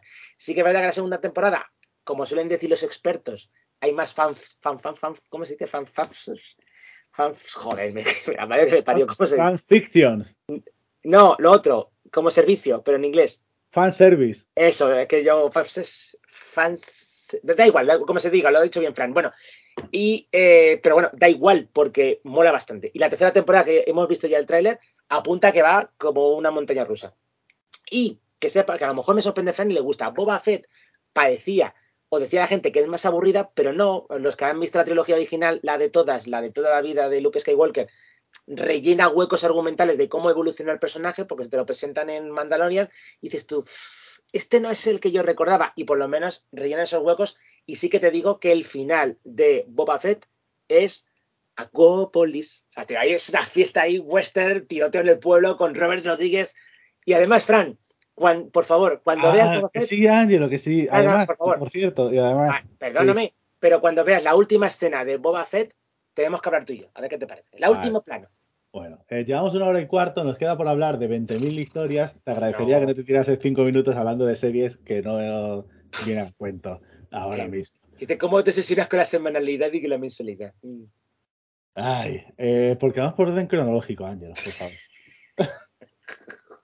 El gabinete de curiosidades. de El gabinete, el gabinete de Doctor Caligari. La culpa. El cha, cha, cha. Claro, es una serie antológica, o sea, son ocho capítulos totalmente, son como mini películas, y hay que hablar de los ocho por separado, claro. ¿Y cómo los hablamos? ¿Por orden? ¿Los tienes por orden de emisión? ¿Por orden? Eh, si quieres, a ver, eh, déjame hablar de los primeros, ¿vale? Porque me han emocionado bastante y luego a ti te dejo los segundos. ¿Porque no los has visto o qué? No, no, los he visto todos, pero déjame. Es que hay un par de capítulos que me. O bueno, o elegimos los capítulos, como tú veas. Pero vamos hablando en orden. Va- vamos refiero- hablando, sí, en orden cronológico, sí, vamos hablando los dos.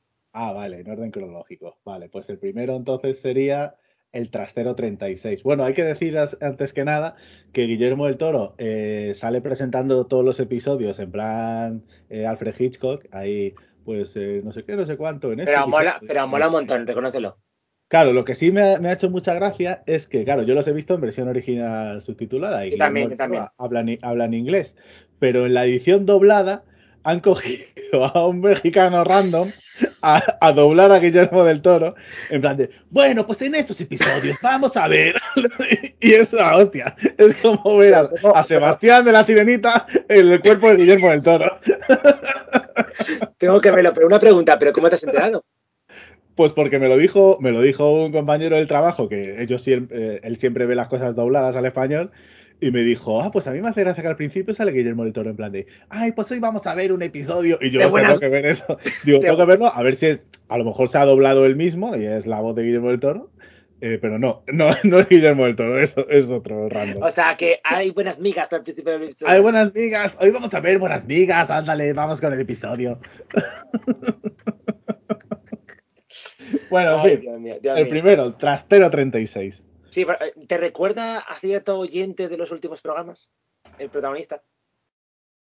El protagonista, no lo sé. ¿A quién te refieres? Un personaje racista que se encarga de cosas de seguridad. Bueno, ¿qué hacer? ¿Qué hacer? Por favor, ¿me puedes decir quién dirige este capítulo, por favor? Pero el protagonista es eh, también. Eh, más bueno, más o menos, se encargaba de cosas de, de locales. De, Bueno, el- el- está dirigido por Guillermo Navarro. No, Guillermo Navarro, dilo bien. Guillermo Navarro. Que pues eso, es un, es un tío, como dice Ángelo, racista y tal, que va a una puja de estas de trasteros, que yo estoy. Me encanta, me encanta. Quiero, Ah, quiero sí. trabajar de eso. Yo cada vez que voy a comer a casa de mis padres, eh, ponemos siempre algún canal de estos de, de muy por encima del TDT, del canal 15, 20 por ahí, que suelen estar de subastas de trasteros. En plan de, pues eso, la gente que se ha muerto o que ha dejado de pagar el trastero, pues lo subastan. Nah, las, tres, de- las, lo que- las, las tres de divorcio, deudas y, di- y difunto. y, y pues eso, con todo lo que hay dentro y lo subastan. Y lo único que pueden hacer los que pujan por ellos es pues un pequeño vistazo a lo que hay dentro, pero sin, sin indagar mucho.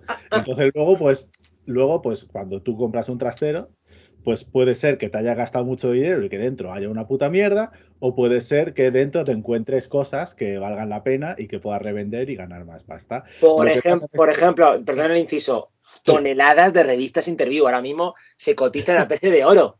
O sea, tú imagínate un trastero lleno de revistas interview. Bueno, Pues, por ejemplo, en este episodio lo que pasa es que pues Tim Blake, Nes- eh, Tim Blake Nelson, que es el actor que hace de- del protagonista, que ya decimos es un tío racista, así, un redneck americano, pues compra un trastero baratillo y dentro se encuentra pues cosas ocultistas y pues eso, de, de cosas con pentagramas, de cosas de demonios, de mierdas así. Y pues cuando, como igual que en estos programas de la tele, pues va a un experto a que le asesore y le diga cuánto puede valer. Y pues eh, cuando va al experto, pues le explica pues la historia de los demonios, de los fantasmas, de no sé qué. También tiene que ver los nazis con la historia. Y bueno, no vamos a desvelar más.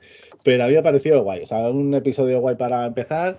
Con el tema de los trasteros que me parece interesante porque daban para una historia de este estilo. Con un final también bastante potente. dime, dime, dime, dime una cosilla. eh, ¿Has reconocido a, a la asistenta latina? No, no sé quién es. El Pidia Carrillo pone aquí. ¿Quién es? Es la protagonista de Depredador. La protagonista de Depredador. Sí, bueno, la, la latina que iba con Schwarzenegger, Carl Withers y demás. Pero esa no era. No, María Conchita Alonso era de Depredador 2. Ah, claro, sí, no, pues sí, es verdad, sale aquí. Sí, sí, sí. Lo que pasa, a ver, por favor, a, a pulsionistas que estéis escuchando el programa, está más buena en la vida real, lo que pasa es que la han caracterizado, obviamente. No sé. Pues pone aquí que sale Depredador 2 también. No sé si será en un flashback o Eh, algo. mo- bueno, o a lo mejor es un. Ay, me saldrá. Uf, me saldrá la frase, será un cameo. No, cameo. Sí, algún cameo que haya hecho ahí. Pero lo tengo que ver, lo tengo que ver. Ya me has dado un. No sé. Pone aquí también que va a salir en Blue Beetle, que es eh, una peli de DC Comics. Un superhéroe latino. O sea, un super. un o sea, un Un latino. superhéroe mexicano. Mexicano. No, pero, espero, escúchame, espero- espero- esta peli la voy a ver doblada también. pero escucha una cosa, pero es que es un superhéroe latino que, ro- que, que, que, mm, tiene en su poder un artefacto egipcio. O sea que no, no sabemos si los egipcios se van a enfadar con todo esto. Bueno, pues el caso es que no sé, a mí me pareció guay el episodio. Tú no sé si quieres aportar algo más. Eh, sí, no, a ver, eh, mm, me moló el personaje del afroamericano que es el de la subasta. O sea, me sentí bastante identificado. A la una, a la Sí, otra, sí, sí. arriba, abajo y demás. Y Sí, poquito más. además, tiene sus chanchullos también ilegales. o A ver, no, no, vamos a ver, Fran. para sacarse un no. extra de patrocinio. A legales, a legales, Ah, ¿vale? claro, claro. Pero, pero fíjate que el protagonista me recuerda también a ti, rancio y amargado. Y es que no, Fran, no. No se puede ser así. Bueno, siguiente episodio. El Ratas de Cementerio, dirigido por. Vincenzo Natali. Me, hizo gracia. Que le, hemos, le hemos dedicado un especial muy al principio de, nuestra, Eh, de sí, que hace. Que a poquito. Que hace poquito le, le hemos puesto, vamos, le hemos hecho las joyas clasificadas de Holocausto Cinefago como un guardia civil jubilado. Buscar, buscar, bucear en nuestro programa. Bueno, pues lo que íbamos, que a mí me ha molado porque ya es muy Edgar Allan Poe, Lovecraft, o sea, ahí vi- victoriano, ahí no sé si se dice decimonónico, lo digo todo de memoria. Mola bastante porque es en aquella época, año, no sé si la, sí, la época victoriana no llega ni a 1900 y es un ladrón de tumbas que tiene un cementerio, pero bueno, se saca- a ver, se saca un pequeño extra porque es- así es el capitalismo y demás, y tiene ciertas deudas, pero las ratas, o como dice un compañero nuestro de trabajo, sois unos ratas, ratas las ratas llevan los cadáveres. Entonces, cuando tiene unas deudas bastante acuciantes, esto me recuerda al capítulo anterior, y casi, Fran, de que muchas veces en estos capítulos me hace gracia porque no es que tengan moraleja, pero claro, al no identificarte con el protagonista, porque realmente es muy humano, porque quién no haría este tipo de cosas, pues con lo cual al final esos mm, viajes con moraleja tampoco lo sufre tanto, no hay tanto terror porque no sufres tanto por el protagonista. Y a mí me moló porque, claro, es como Cube, porque claro, empieza a perseguir a ratas ahí por los, por los túneles, es como Cube, pero en la época victoriana y luego tiene elementos de Lovecraft, que la serie está trufadísima de elementos de Lovecraft, yo lo he flipado bastante.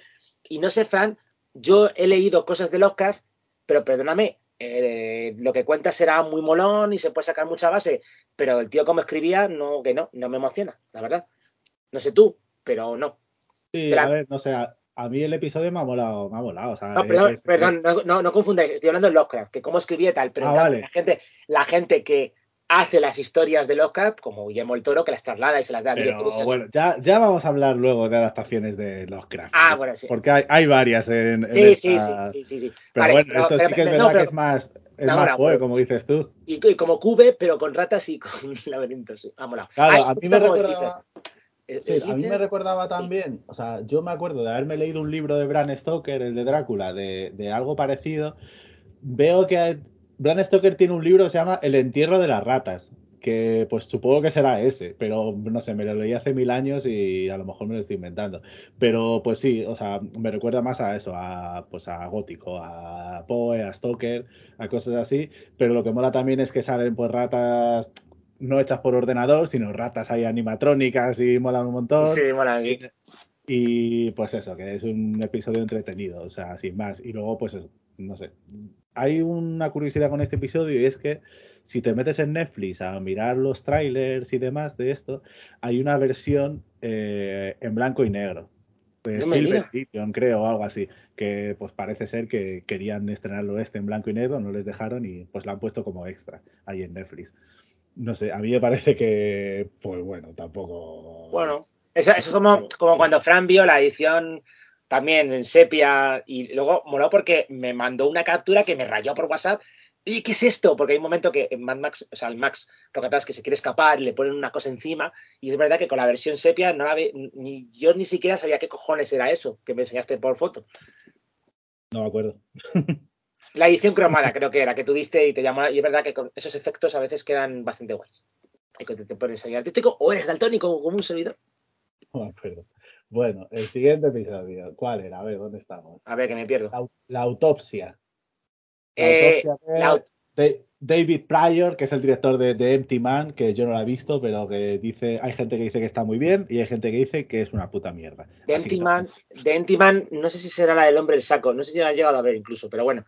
Son dos Eh, y pico de peli, o sea, no sé. Ah, puede ser que sí. Además, os cuento, eh, no voy a contar la película, pero creo, sí creo que sé qué película es. Sabéis que, perdóname, Fran, todas las películas de terror siempre tienen que tener una chica de protagonista y sabes que esa chica no va a morir en la gran mayoría de las veces, casi nunca, ya sea un slasher o de terror de fantasmas. Y esta creo que estaba protagonizada por un hombre que le tenía miedo al hombre del saco, si es la que yo creo. Pues a ver, siguiendo el rastro de una adolescente desaparecida, un ex policía se encuentra con un grupo secreto que intenta invocar a una aterradora entidad sobrenatural. No, no es la misma película. Vale. 137 minutos. Vale. Eh, la- la- el guion es de Davis S. Goyer. Y a mí me mola Davis S. Goyer. Bueno, a lo que íbamos, ya hablando de la película, eh, perdón, del capítulo de la autopsia. eh, a ver, está F. Murray Abraham, que los que le conozcáis un poquito era uno de los malos de La Momia 1, la de Brendan Fraser. Y siempre, coño, pues mola, porque siempre le ponen papeles de Oriente Medio, pero aquí es un forense que está al final de sus días, en este sentido de jubilación y demás, y de su viejo amigo negro, tal, el de la policía, y ocurre algo en una mina, y claro, tiene Bueno. que hacer autopsia. Hay que decir además que como o sea, ese rollito ahí de Buddy Movie que tiene con el policía, además él está a punto de retirarse. Exactamente, exactamente. Y es como algunas pelis de autopsia que hemos visto, pero mola, porque F. Murray Abraham tiene, importa lo Morgan Freeman, pero en etnia indefinida, como dirían los directores de casting americanos, Y, a ver, hasta el último momento del capítulo, pues demuestra su buena hacer, aunque sea, aunque sea una historia de terror. Y se desmarca un poco de las otras historias porque ya nos metemos un poquito en la ciencia ficción. Sí, a ver, es un. O sea, como todos los capítulos, o casi todos los capítulos de este tipo de, antologías, pues al final juegan mucho a, un giro. O sea, juegan todo a un giro y en este caso, pues eh, la cosa está en descubrir eh, que es, o sea, ha habido un accidente o no se sabe si un atentado o no se sabe qué es lo que ha pasado y han muerto 10 mineros y la cosa está en descubrir qué es lo que ha pasado, pues eh, investigando los cuerpos de esos mineros y todo se está, todo se apuesta pues a un giro en el que se descubre realmente qué es lo que ha pasado y ahí se desboca todo. Pero el, o sea, eso está guay, tiene además su gore, es quizá el capítulo más gore de todos. Bueno, bueno, sí, podría ser más gore. Bueno, sí, pero, pero, pero bueno. pero sí que mola que como no está tanto en el fantástico, es más físico real, bueno, teóricamente a la ciencia Sí. ficción, pues sí, lo que dice Fran, pues no, es que no quiero decir referencias de películas por no joder un poco lo que es la trama en este caso, pero mola, mola. Pero bueno, el siguiente capítulo, por ejemplo, la apariencia también juega mucho a, a eso, a ser un capítulo casi de Black Mirror o de la dimensión desconocida o alguna cosa así, más quizá dentro, mm, pues eso, de, de la ciencia ficción, aunque tiene su parte de terror todos, pero pues eso. El siguiente capítulo, la apariencia es de Ana Lily Amirpur. Perdóname, tío, pero ha sido de mis capítulos favoritos y no porque sea... Es que no me acuerdo qué, qué pelis ha hecho.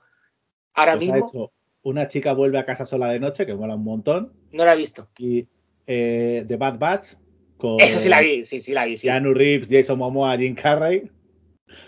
Y ha hecho también, eh, ¿dónde estaba? Mona Lisa and the Blood Moon, que fue la inauguración de Sitges del año pasado, que bueno, ni fu ni fa. Pero en, en este capítulo, que la protagonista. Ah, está pasando un cómic. La protagonista es Kate Bitucci, que no me acuerdo si estaba en Big Bang Theory, que me sonaba un montón. Es Kate Mikuchi que aparece en algún episodio así de Big Bang Theory. Bueno, pero me, vamos, me suena que ha sido, gracias a la comedia, no me acuerdo si la pequeña o la gran pantalla, pues ha sido conocida. Y aquí, que ojo, que la gran mayoría de los capítulos juegan con la frontera de los, och- de los 90 porque no había tanta tecnología. Entonces mola porque en este capítulo no te lo dicen claramente, pero yo juraría que es mediados de los 90, porque hay cardados, hay pues un- es la típica familia, pues, la típica urbanización americana en la cual la protagonista pues es fea, pero quiere ser, es un poco como la historia esta de Crimen Perfecto, o sea, que quiere ser eh, más bella y había unas, un, me saldrá, a ver, hacer un poco de bullying en el banco donde trabaja, su marido es policía, pero Sí. la quiere, ella es taxidermista, o sea, es rara en todos los sentidos, y la cuestión es que se obsesiona con ser normal y cuanto más consigue ser normal, pues peor. Pero mola por cómo está contado en imágenes, eh, hay planos que mola un montón, como intenta cazar un pato y ves la cámara como está dando la escopeta, y hay algún momento que es como qué cojones estoy viendo, pero mola bastante, y sobre todo el final del capítulo, que supongo que tendrá alguna doble lectura, pero bueno, yo por me divertí bastante, no sé tú, Frank, con este capítulo. Sí, estaba buscando, mm, bueno, estaba cambiando aquí eh, mi artículo de fotogramas porque había puesto Kate Minucci. y Bien, es Kate corrigiendo. Mikuchi. Eh, pero, eh, por cierto, tenéis todos los capítulos del Gabinete de las Curiosidades en fotogramas ordenados de mejor a peor, según mi criterio. Y ha habido polémica con el orden. Luego, luego, te lo comento a ver si estás de acuerdo, Ángelo, el orden de los capítulos. Vale. Pero estoy buscando también porque mola, pues, en toda la parte de la teletienda, que también tiene pues una crítica consumista y demás. Qué bueno, eh, este, hay, este- claro, este- hay un cameo de un actor. Sí, del- el de que es, el, el- el actor de que, moló un montón. Claro, Fran, que una estoy a ver pregunta, si lo una encuentro. Pregunta, por si acaso me lo confirmas, sabes que estoy tremendamente identificado con el que sale en la televisión. Sí, sí, tú te identificas con todos los chanchulleros de todas No, las series y No, películas. no, Fran, y dale. ¿Por qué tienes que difamarme? En serio. Dan Stevens, Dale, Stevens, que mola un montón. Que no que también, que también hace muy buen papel en la película de Eurovisión, de, Sí, de Will sí. Ferrell. Por favor, tenéis que ver la película de Eurovisión. Es brutal. Brutal. ¿La llegaste a ver entonces al final? Sí, sí, y también es el protagonista del Apóstol, de Gareth Evans. Oh, por cierto, Fran, una pregunta, porque claro, el problema, lo jodido es, me cago en todos tus ancestros, del hecho de me recomiendas una serie y otra y otra y otra, y al final es como en plan no abarcas, ¿no? Porque ahora lo que mola de que sí que es verdad que podemos abarcar la serie porque es nuestro curro aquí de estar al día, y más o menos cuando coges el ritmo ya está hecho. Pero, ¿tú me recomiendas Gangs of London de Gareth Evans? Sí, mucho, muy mucho. Sí, sí, sí, sí, sí. Sí, sí, sí, sí, sí. Tienes que verla sí o sí, Ángelo. Yo ya es en Londres, vale, vale. vale. No, no, ya- vas a flipar. Voy a ir con tu padre. Tienes que ver con tu padre. Vamos, por supuesto, el intrépido Ramesh Keblani, que es mi maestro de cine de acción. Pero bueno, No, no, o sea, la vas a flipar. Bueno, eh, pues a ver, ¿qué más? ¿Qué más? ¿Qué más? ¿Qué más? Bueno, ya empezamos con Lovecraft. Ahora vienen dos seguidos de, basados en Lovecraft, el modelo de Pigman y Sueños en la casa de la bruja. que Fran, ¿te acuerdas de- de, con- ¿te acuerdas de quién nos volvemos a reencontrar? ¿Con quién nos volvemos a reencontrar en este capítulo? En el modelo de Pigman, Sí. no lo sé. ¿Con quién? Con el padre de McFly, que, que pensaba que estaba ah, Con Crispin Glover, pero también haciendo de. Y con Ben Barnes, que no me acuerdo qué papeles ha hecho, no sé si lo tengo por aquí. Eh, o sea, fue una joven promesa en su momento. Salía en la serie de Punisher, salía en la serie de Westworld, según esto. No, estuvo en, en Stardust y en Dorian Gray, y digamos que era como, ah, venga, vamos a convertirle en el nuevo chico de moda, pero al final cayó en desgracia. Pues no, no. Nadie se acuerda de él ahora mismo. Ah, que fue el protagonista también del piso de Caspian de las Crónicas de Narnia. Ya decía yo de que había caído en desgracia por alguna razón. no he visto nada de lo que estás comentando. Bien. Eh, pero bueno, aquí tenemos esta historia basada en pues, el modelo de Pigman, como su propio nombre indica, que es un, un pintor que conoce a otro pintor muy raro que hace unas obras que pues, se te meten en la mente, me- unas muy- obras muy macabras, muy tenebrosas y no sé qué, y se te meten en la mente y te, te hacen tener visiones y pensamientos oscuros y no sé qué pollas. Impulsión. Impulsión. Y pues eso, al final, a mí me ha parecido un capitulillo eh, un poquillo flojo, con un final, eso sí, como la bastante, que tampoco se puede decir, decir mucho. la, pero, la- la cena no está lista, ¿no? A mí me parece un poco repetitivo porque es como que pasa lo mismo dos o tres veces hasta que ya al final desemboca todo en tal. No sé, un poquillo flojo para mi gusto, en general. A ver, eh, aquí entramos en lo que te decía antes, Fran. Aquí te decíamos, entramos a lo que sería Lovecraft, pero yo, perdóname, creo que si hubiese leído este, este libro de este capítulo, a lo mejor me hubiese aburrido más de cómo lo cuenta, porque ver a Crispin Clover ahí en plan Garibusi, pero en moreno, pues mola bastante, la verdad. Mira mis dibujos, venga, si miras mis dibujos me diré y demás. ¿Qué quieres que te diga? No sé, Ah, yo creo el que al revés, que yo creo que es que Lovecraft es un, en general, o sea, yo creo en general, es alguien que gana más en literatura que en adaptaciones. Hay, hay otros que me pasa al revés. Por ejemplo, pues, bueno, no voy a decir que Poe sea mejor las adaptaciones que sus relatos, pero Poe se adapta muy bien y muy fácil. Mm. Pero Lovecraft cuesta mucho adaptarle porque no está pensado para adaptarse. O sea, es algo muy, muy literario y tiene conceptos y cosas muy densas y que es muy difícil de adaptar. Y no sé, yo creo que muchas veces la cagan. Puedes hacer algo como Reanimator, por ejemplo, que es adaptarlo, pero cambiándole el tono. Que Puedes, puede puedes hacer algo como Fantastic Factory. Bueno, Dagon, por ejemplo, no estaba mal del Fantastic Factory. Ay, pero a lo mejor me he colado. Entonces, la, la que hizo Paul Nash antes de morirse, ¿cuál era? Ay, Ah, no, pero esa, esa la hizo el de, el de Nocturna. ¿eh? Sergio Molina, vale. No, no, no, no. El, el otro, el que ponía la pasta al principio, que no me acuerdo quién es, que luego. De- Avillán. Avilar, Avellán. O alemán. ¿No era Ale- alemán? alemán, sí, alemán, era alemán. Bueno, esa fue una peli que se, que se produjo él sin, me parece que sin ayudas y sin nada, en plan de que puso 10 millones, venga, toma y 10 millones. Toma, La, herencia, la herencia Valdemar. Eso, la la- lanza. Que- Y la dividió en dos, además, eran dos pelis, que no estaban mal, que no estaban mal, pero mm, pues tampoco estaban bien del todo. bueno, en fin, que nos desviamos, Ángelo. Sí, no, perdón.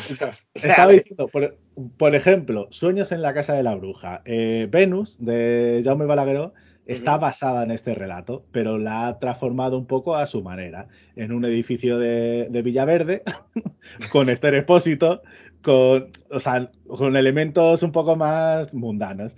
Aquí, pues, no sé yo si este relato está adaptado más fielmente, porque tampoco es que esté muy, muy fielmente adaptado en, en la serie esta de Guillermo del Toro, pero a mí me ha parecido un poco caótico, o sea, que mm, mezcla muchas cosas sin sentido, eh, como que, no sé, a mí me ha parecido todo muy caótico, muy que no tenía mucho sentido una cosa con la otra, como que había muchas partes diferenciadas y unidas entre sí, como, no sé, a lo mejor como si fuese una película eh, metida dentro de un capítulo de una hora.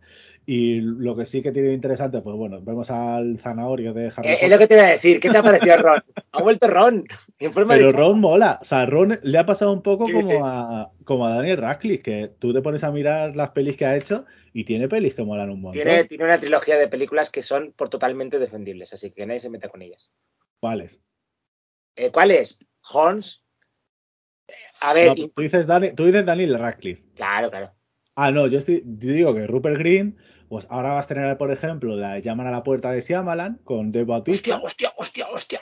Hizo una de, de cómo. De, hizo Moonwalkers con Ron Perlman, que era de, de cómo, de cómo rodar el, el, alunizaje de la luna en, en, en Inglaterra, con, con Kubrick que esa está divertida también, o sea que también tiene sus pelis también. Bueno, pero aún no ha llegado al nivel de Radcliffe. Y además que sepáis que Radcliffe tiene la mejor peli de acción, ¿vale? De los últimos tiempos, que es la de Guns Akimbo. Bueno, el caso, no sé, ¿a ti qué te pareció el sueño de la bruja este? Y, le, el tío rata ese y el tío, no sé, el tío rata me pareció lamentable. No, a ver, eh, como te digo, eh, como no soy experto en Lovecraft, he leído muy poquito, pero me interesa un montón el... Me gusta enriquecer, enriquecerme con todo lo que escribe. Entonces, claro, a ver, lo acepto como el género que es. Es como me pasa con los Señor Anillos. Que en Señor Anillos eh, la serie que hemos visto, hay momentos, tío, que están en cámara lenta con el caballo y dije, vale, me recuerda a la trilogía original de Jackson, vale, no es la misma temática. Y esto es lo mismo, o sea, al final, cuando se ponen los cracks, pues se pone muy cósmicamente delirante. No epicadicamente, sino cósmicamente delirante. Por recordar. Ahora, aunque, ahora, aunque ahora subimos el listón ya que estábamos hablando un poco de los directores de cada episodio, el del modelo de Pigman es Kate Thomas, que es el director de Ojos de Fuego, de la nueva, del remake. Oh, que me moló. ¿No sé si a Fran le moló? No la, no la he visto. Y de, de Vigil, que es una peli que sí me gustó, bueno, no bastante, pero sí me gustó, que fue la, la clausura de Sitges, además, hace un par de años, creo, que es un, una peli de terror judío. No sé si la has llegado a ver. Bueno, pues está, interesante. Y, el, y la directora de eh, Sueños en la Casa de la Bruja, ¿no sabes quién es, Angelo? Eh, pues Catherine, Catherine Hardwicke. Ay, me suena, me suena. Espérate. Pues es la directora de Crepúsculo. La fastidie. Sí, sí. Joder. O sea, la directora de Crepúsculo con Ron. Vaya, vaya combinación, pero bueno. Menos mal que está ahí Guillermo el Toro para decir, niños, ¿Te imaginas que tiene un, látigo con forma de tentáculo yendo a los rodajes? trabajar. Y bueno. Trabajar y viene, y ahora viene el que para mí es el mejor capítulo de todo. ¿Estás de acuerdo? Sí, ah, pues no sabía que sí, Pues estoy recibiendo bastante hate en redes sociales por, por esto, porque todo el mundo me está comentando que es el peor y para mí es el mejor. Pero ¿sabes por qué? Pero ¿sabes por, qué? Porque, a ver, aparte, aparte, aparte. Porque la gente dice, ah, es una serie de Guillermo del Toro, vale, son distintos directores, vale, pero quiero ver eh, las chorradas de que le gustan a Guillermo del Toro. Bueno, a ver, Guillermo del Toro, pues obviamente ha hecho los capítulos, o sea, ha hecho la serie, ha dicho a cada director, oye, os dejo una cierta libertad, más o menos con una cierta hilo, no un hilo, sino más o menos como para como se juntan todas las antologías. A ver, pero a Panos Cosmatos no le puedes o sea, lo único que puedes hacer es dejarle esa libertad. Y Dios, es que. Es que, ¿sabes qué pasa? Es que me dio ganas de volver a ver Mandy. ¿Qué quieres que te diga? es el, pues eso, el director de Mandy, eh, Panos Cosmatos.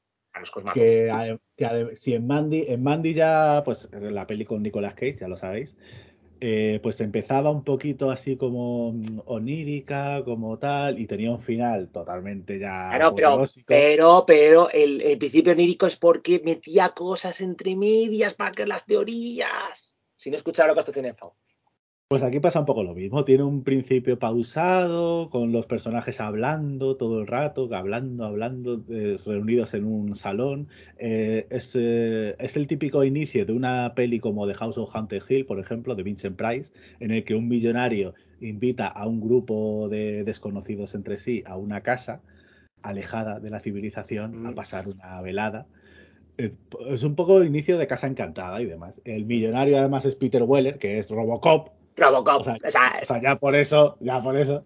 Pero luego además tenemos entre los, entre los invitados y el staff de Robocop, tenemos a, Sofía Botella, Tenemos a, a Steve aquí, que según Angelo soy yo en el pacificador. Ese no Ah, lo sí, había sí, reconocido. Pues lo eres, Fran, lo eres, lo sabes. Y tenemos, bueno, a Eric André también, o sea, hay caras así conocidas y pues al final es eso, es, son un grupo como de pues mentes brillantes de la época, además todo rodado ahí pues con, con mucho grano, con una iluminación ahí muy fantasiosa, ta- todo muy guay. Y son como mentes brillantes en las que no saben por qué han ido allí. eh, el tío empiezan a hablar, empiezan a drogarse, empiezan a beber, a beber, empiezan a, les falta follar entre ellos solo, hasta que ya pues descubren por qué han ido. Y no voy a decir el por qué. Pero lo que sí voy a decir es que una vez que lo descubren, explota de repente todo, cambia totalmente todo el registro y se lía la de Dios es Cristo. Es que, a ver, creo yo, Fran, eh, es que, ¿sabes qué pasa? Eh, esto es como el comenta Halley. De vez en cuando, pues Fran y yo coincidimos.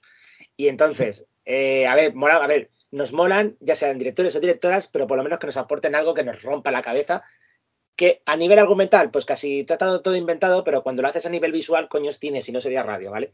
Eh, y si lo hacen bien, pues, por favor, a partir de ahora es el visionario Panos Cosmatos. Es que no, no se puede, no se puede. Además, seguro, seguro que Guillermo Toro hizo buenas migas y dijo, venga, pues como quieras. Seguro, seguro. O sea, es que es muy majete, es que es como una bola ahí, y es como mi, mi vecino Totoro. Bueno, según, según Film Affinity, que esto lo vi cuando, cuando vi el episodio, dije, hostia, ¿qué va a hacer? ¿Tiene algo panos con matos así que vaya a estrenar o algo? Pues según Film Affinity tiene pendiente Necrocos, Necrocosmos, Hostias, Sí, eh, hostias, hostias. distribuida por, A20 por A24. Eh, y, la, y la historia, dice, la sinopsis dice, una, penta- una pesadilla de fantasía fantasmagórica se estableció en una extraña galaxia donde dos amantes son destrozados mientras intentan sobrevivir a una invasión malévola. Hostias, Ah, hostias. no sabemos, porque muchas veces estos proyectos, pues a veces se llevan a cabo, otras veces se pierden en el limbo, pero la cosa pinta, pinta. A ver, ojalá caiga en el sci-fi, porque bueno, Frank Basile, pues no, pues, que caiga en No, sci-fi. pero bueno, es que no tiene ni, no tiene ni actores ni tiene nada, o sea que Joder. es, es proyecto, yo creo, de momento. Mm, Pero bueno, ya en su mente. Y el gabinete de curiosidades termina con el murmullo de Jennifer Kane, la directora de Babadook. Y, Eh, y esto, eh, la verdad es que. sí. A ver, es la más normalita. Es que joder, sí, es que es una historia de fantasma normal y corriente que hemos visto mil millones de veces. No sé. Lo que pasa, lo que pasa que, ¿sabes qué pasa? El problema está que yo me acuerdo de todo. Fran es el que olvida todo, pero Fran a veces eh, eh, es como un detonador y de repente explota imágenes en mi, en mi mente. Tío, cuando acabas de mencionar Badaduc, me acabo de acordar de la madre protagonista cuando abre la puerta. El niño hijo de puta que había que. es- Qué asco me da ese niño. la- qué, qué hostia tenía, madre mía. Pero escúchame, cuando revienta la puerta y demás, y claro, ahora que lo pienso, porque aquí obviamente hay que ser eh, de la medida posible objetivo, todos nos flipó Hereditary y el papel que hace Connie, ¿era Connie Nielsen, puede ser? Eh, no, no, no, no, no. Ahí Connie Nielsen no, ahí. Espera, no, tiene Ah. otro nombre. Ah, espérate. otra, de las apuestas, otra de las apuestas de Holocausto Cinefago. Tony Colette, perdón, vale, es Tony que. Tony Colette, es que soy eh, disléxico también. Pero, pero, pero, claro, recordemos que Fran me lo puede confirmar, claro, Babadook fue antes de una actriz normal que de repente tiene un cambio de registro que dices tú, hostia, que me la encuentro en un pasillo salgo huyendo. Por lo mismo que, que Tony Colette. O sea que, aunque flipamos en Hereditary, pero bueno, en Babadook, aunque también era así lentilla y tal, el final. Y además, eh, eh, que- hoy, Fran, me enteré que al final editaron el libro de Babadook en versión real. Puede ser, al final. por- Es que Babadook tuvo bastante. Eh, se convirtió en una película medio de culto, aunque a mí al principio me pareció un poco estafa como película de terror, porque es más un drama. Pero bueno, luego volviéndola a ver, pues sí que tiene su cosilla, pero bueno. Pero se convirtió, se convirtió en una peli de culto y en un, y en un icono LGTB, Babadook. Por. Pues. No me acuerdo de tanto. Ahora mismo no te sé muy bien decir por qué. Vale, vale. Pero, pero si lo buscáis, o sea, sí. O sea, incluso me suena haber visto una carátula de la película con la bandera y todo. En plan, pero, o sea, que no que Pues- la peli sea, no que Ya, la peli pero- sea pero si todos son blancos y negros. Eh, no sé, Vale, por vale. alguna extraña casualidad eh, cósmica, es... paso, paso. Vale, vale, vale. No me acuerdo ahora mismo por qué, ni lo voy a buscar, porque Vale, eh, ahora por favor, ahora, ahora, por favor, Frank, como Fernandisco, dinos el ranking de mejor a peor de capítulos. Por favor. pues para mí la mejor, como ya he dicho, es la visita, después Bien. estaría la autopsia, Bien, después ratas de cementerio, bien, bien, bien, bien. Vamos bien. trastero 36, Vale, me gustó, la pero apariencia, la apariencia ya eh, la estoy metiendo entre las cuatro últimas, La apariencia, ¿cuál, cuál me dices? Que ahora mismo no caigo. la de Kate Mikuchi con C, Bueno, a ver, que me hizo, a mí me hizo gracia. O sea, que no. ya, me sigue, después sigue. el murmullo, Sí, yo a lo mejor hubiese puesto la última, pero bueno. y para terminar las dos de Lovecraft, porque fueron las más flojas que me parecieron. A ver, Modelo de Pigman y el sueño vale, voy a dar la razón a Fran, porque yo entiendo que si no eres fanático de Lovecraft, pues a, a mí soy ajeno, pero digo, bueno, pues quiero meterme, en- así me meto un poco en el mundillo cuando ya siga leyendo más, ¿no? Pero lo entiendo. Pero casi te diría yo a lo mejor, Fran, que a lo mejor murmullo la última. Y joder, es que luego está difícil además. Pero bueno, da igual. O, quizás el lote 36 entre las últimas, aunque empieza bien, pero bueno, sí. Es que a mí me entretuvo mucho. O sea, el rollo de los trasteros, el rollo del satanismo, Sí, sí, sí, sí, sí. tiene nazis, o sea, es que no sé qué más. Tiene, tiene todo, sí, sí, sí, sí, eso es verdad, eso es verdad. Vale, vale, te lo he dicho, es difícil, es difícil. Pero panos formatos, visionario. Sí, sí, sí. Bueno, pues puf, nos queda todavía un montón, que No, no, no, a ver, a ver, hablo de los chinos rápidamente. Pues no, voy a hablar, voy a hablar yo primero de Corten muy rápidamente. Vale. Corten es un remake de One Cut of the Death. One Cut of the Death es una peli japonesa de muy poco presupuesto que lo petó en varios festivales y luego tuvo éxito gracias al boca a boca en la taquilla japonesa, en la española no tanto, pero es una peli que prácticamente ya es de culto y es una peli mm, de- es una peli dentro de una peli en la que primero ves una peli y luego ves otra. No sé cómo explicarlo. Vale, sí, lo vamos a explicar bien. Sin Es como, sin es hacer como, spoiler, como la caja de matrioscas, ¿vale? Es- pero cada- tenéis, pero tenéis que tener paciencia para, eh, pues eso, eh, tenéis que tener paciencia. Eh, y el remake, pues me parece una gilipollez, porque es una peli, la primera es una película que sorprende porque es una peli japonesa hecha con cuatro duros, con actores que no conocen ni, ni su puta madre, y que al principio te crees que estás viendo una peli cutre de zombies y luego pasa lo que pasa y el giro tiene su gracia y te despollas. Y esta es una gilipollez, porque para el que conozca la película original no aporta absolutamente nada, sino al contrario, la hace todavía más pesada. Son, son dos horas de película, que ya me dirás tú para qué. Sí, me dices. Y, pa- y para el que no conozca la original, pues va a haber una peli de Michelle Hazanavicius, que es el director de The Artist, ganadora de un Oscar, protagonizada por Bere- Berenice Bejo, que es la protagonista de The Artist, que ganó el Oscar a Mejor Película, y de repente te encuentras con esta, con esta cosa que tiene su gracia, pero que la gente dirá, pero qué puta mierda es esto. O sea, no sé. No le veo el sentido por ninguno de los dos lados. A mí me parece pasable porque la peli es entretenida, pero es entretenida porque la peli en la que se basa, pues es muy guay, pero no le llega ni a la suela de los zapatos en nada directamente. Y Bien, ya está, bien. hasta ahí mi, hasta ahí mi- Buen resumen, mi los franchutes, los franchutes mal. Hombre, sí que Y- te voy a decir, a ver, como, como para puntillar y ya lo dejamos, el Luc Pero es Besson. que esta peli, esta peli inauguró Cannes este año. O sea, está- bueno, porque, a ver, por lo que estás contando, tiene pinta de pedante. Los franceses, como Luc Besson, han, han saqueado Oriente todo lo que han podido y algo más. Pero bueno, por sus conexiones. Aunque gracias a los franceses, que sepáis, como son tan fans del manga y el anime, han llegado a resucitar sagas olvidadas y muertas como los Caballeros Zodíaco, para que veáis, ¿eh? gracias a unos fans japoneses. Bien, pasamos a la peli que ya he visto yo, ya pasamos al bloque gordo y negro, que sería eh, Cliff Walkers, que la vi yo en Silles el año pasado, el 2021. Es una peli de dos horas por Zhang Yimou, que si yo digo Zhang Yimou, os puedo yo equivocar. ¿Por qué? Que si héroe, que si la casa de la daga de volado es, y dices tú, hostia, hostia, hostia, la maldición de la flor dorada. No, esta es una peli de espías Hostia, espérate, que la tengo yo puntuada aquí también. japoneses contra chinos, una peli propagandística, pero brutal, que los chinos obviamente tal, eh, caen en, o sea, un grupo de paracaidistas cae en China para hacer una misión, les traicionan y esto la peli con giros y tal. Pero bueno, aquí vienen los puntos tremendamente negativos Fran. Ah, no, no, no, no, no, nada, me he confundido. No, pe- digo, pensaba que la tenía puntuada, digo, a mí no me suena nada haber visto esto, y no, no, no la tengo puntuada. Vale, que sepas, era- estaba viendo otra cosa. vale. Que sepas que la Nada, pe- me he rayado, dime, dime. Vale, no te preocupes. Que sepas que la película tiene acción, poca, porque es un thriller de espías, es como, como, como Andor en ese sentido, que está bien, es coherente en ese sentido, ¿de acuerdo? Pero hay un problema.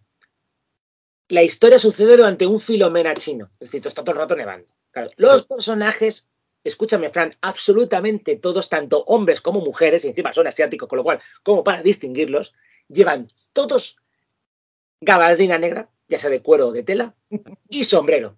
Claro, a ver quién Dios distingue quién es quién encima con el Filomena y tapados. Punto número uno. Punto número dos. Eh, aunque, como te digo, tiene acción, pero realmente la acción es muy seca. Es como podríamos decir, a ver cómo lo diría yo. Eh, Fran, para que te hagas una idea, como no es lo mismo, ¿vale? Pero salvando las distancias, como te acuerdas que Hit, el tiroteo de Hit, no es un tiroteo coreografiado, es un tiroteo tirando más a la realidad, ¿vale? Pero tiene su cierto ritmo, cierto tal. Vale. La peli tiene esas pequeñas secuencias de acción, aunque yo destacaría solamente una. Si vosotros queréis escuchar mi opinión, en plan de, Ángelo, pero realmente tiene una escena de acción que digas, hostia, hostia, hostia, que te puedes emocionar, la tiene. La tiene un tiroteo, eh, una persecución entre dos coches, pongamos en los años 30, con lo cual tipo gángster, pero eh, Capone, pero en, la um, China de Beijing.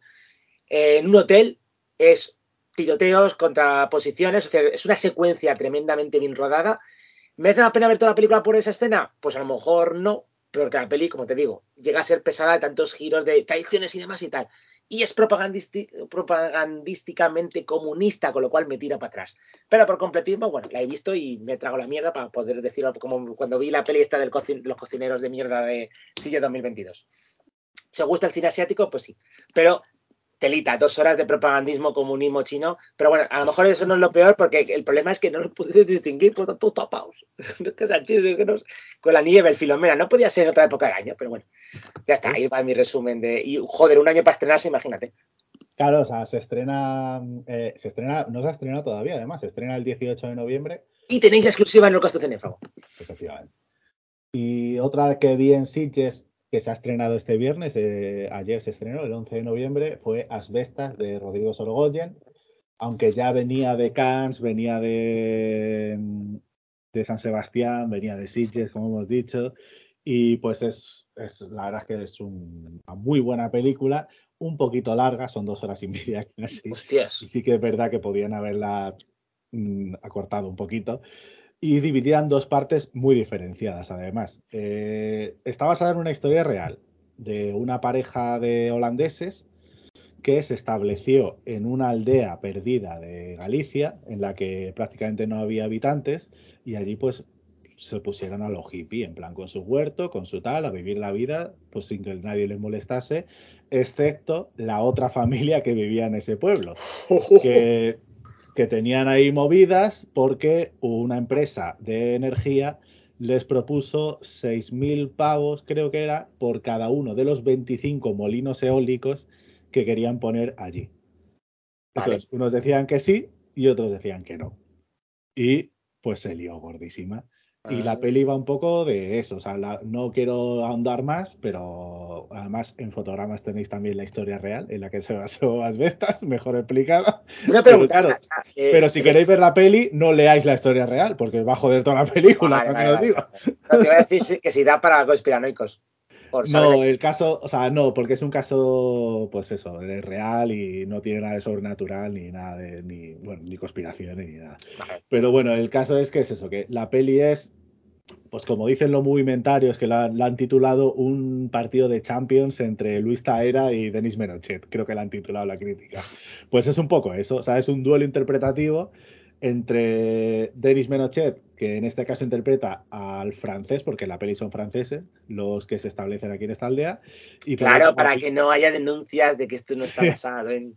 y por el otro lado, Luis Taera, que interpreta pues al, al hermano mayor de la familia que, que- que va a encontrar a los franceses porque les está jodiendo el que recibir un montón de pasta por, por irse del pueblo. Y Claro, pero una pregunta, a lo mejor no viene al cuento, pero ¿realmente esos hippies o esa pagaron por la casa o se establecieron ahí? No, no, no, no, o sea, no son ocupas. O sea, ellos compraron no, sus tierras, Ah, compraron su casa, compraron sus Ah, tierras, vale, vale. además se, se integraron, o sea, iban, O sea, según la peli además, pues eh, lo que cultivan lo van vendiendo por los mercadillos, tienen amigos vecinos, o sea, que se integran y demás, Vale. pero que ellos están allí muy felices y por eso no quieren irse. O sea, no es por joder ni porque sean ocupas ni nada de eso, no sé.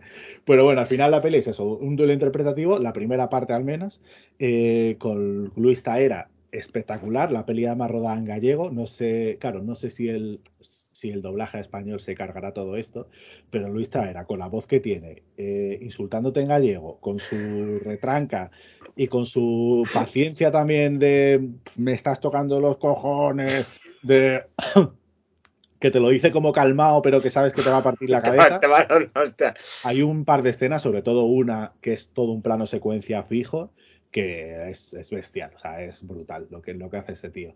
Luego la segunda parte ya se hace un poquillo más aburrida, la segunda parte de la peli mm, se alarga un poco demasiado y demás, porque sale menos Luisa era también. Pero bueno, en general la peli es un pelotazo y puede ser fácilmente la mejor peli del año o una de las mejores del año fácil. O sea, va a arrasar en, nomina- en nominaciones, va a arrasar en premios, ya veremos, porque luego siempre pasan cosas raras. Y este año la verdad es que es un, un año muy bueno para el cine español. O sea, si no ganará esta tampoco sería un escándalo, pero porque es un año de la hostia. O sea, que va a, va a arrasar en los premios feroz. en los premios Feroz quizá, quizá menos que los Goya. Porque los premios Feroz yo creo que va a ganar algo más independiente, tipo Alcarrás o Cinco Lobitos o algo así. Pero bueno. Este año no voto, por cierto. No sé si lo sabes que me he salido de los, me, me he salido de los Feroz. ¡Ah, Dios! Dios. De esa forma ha salido ya, ¿eh?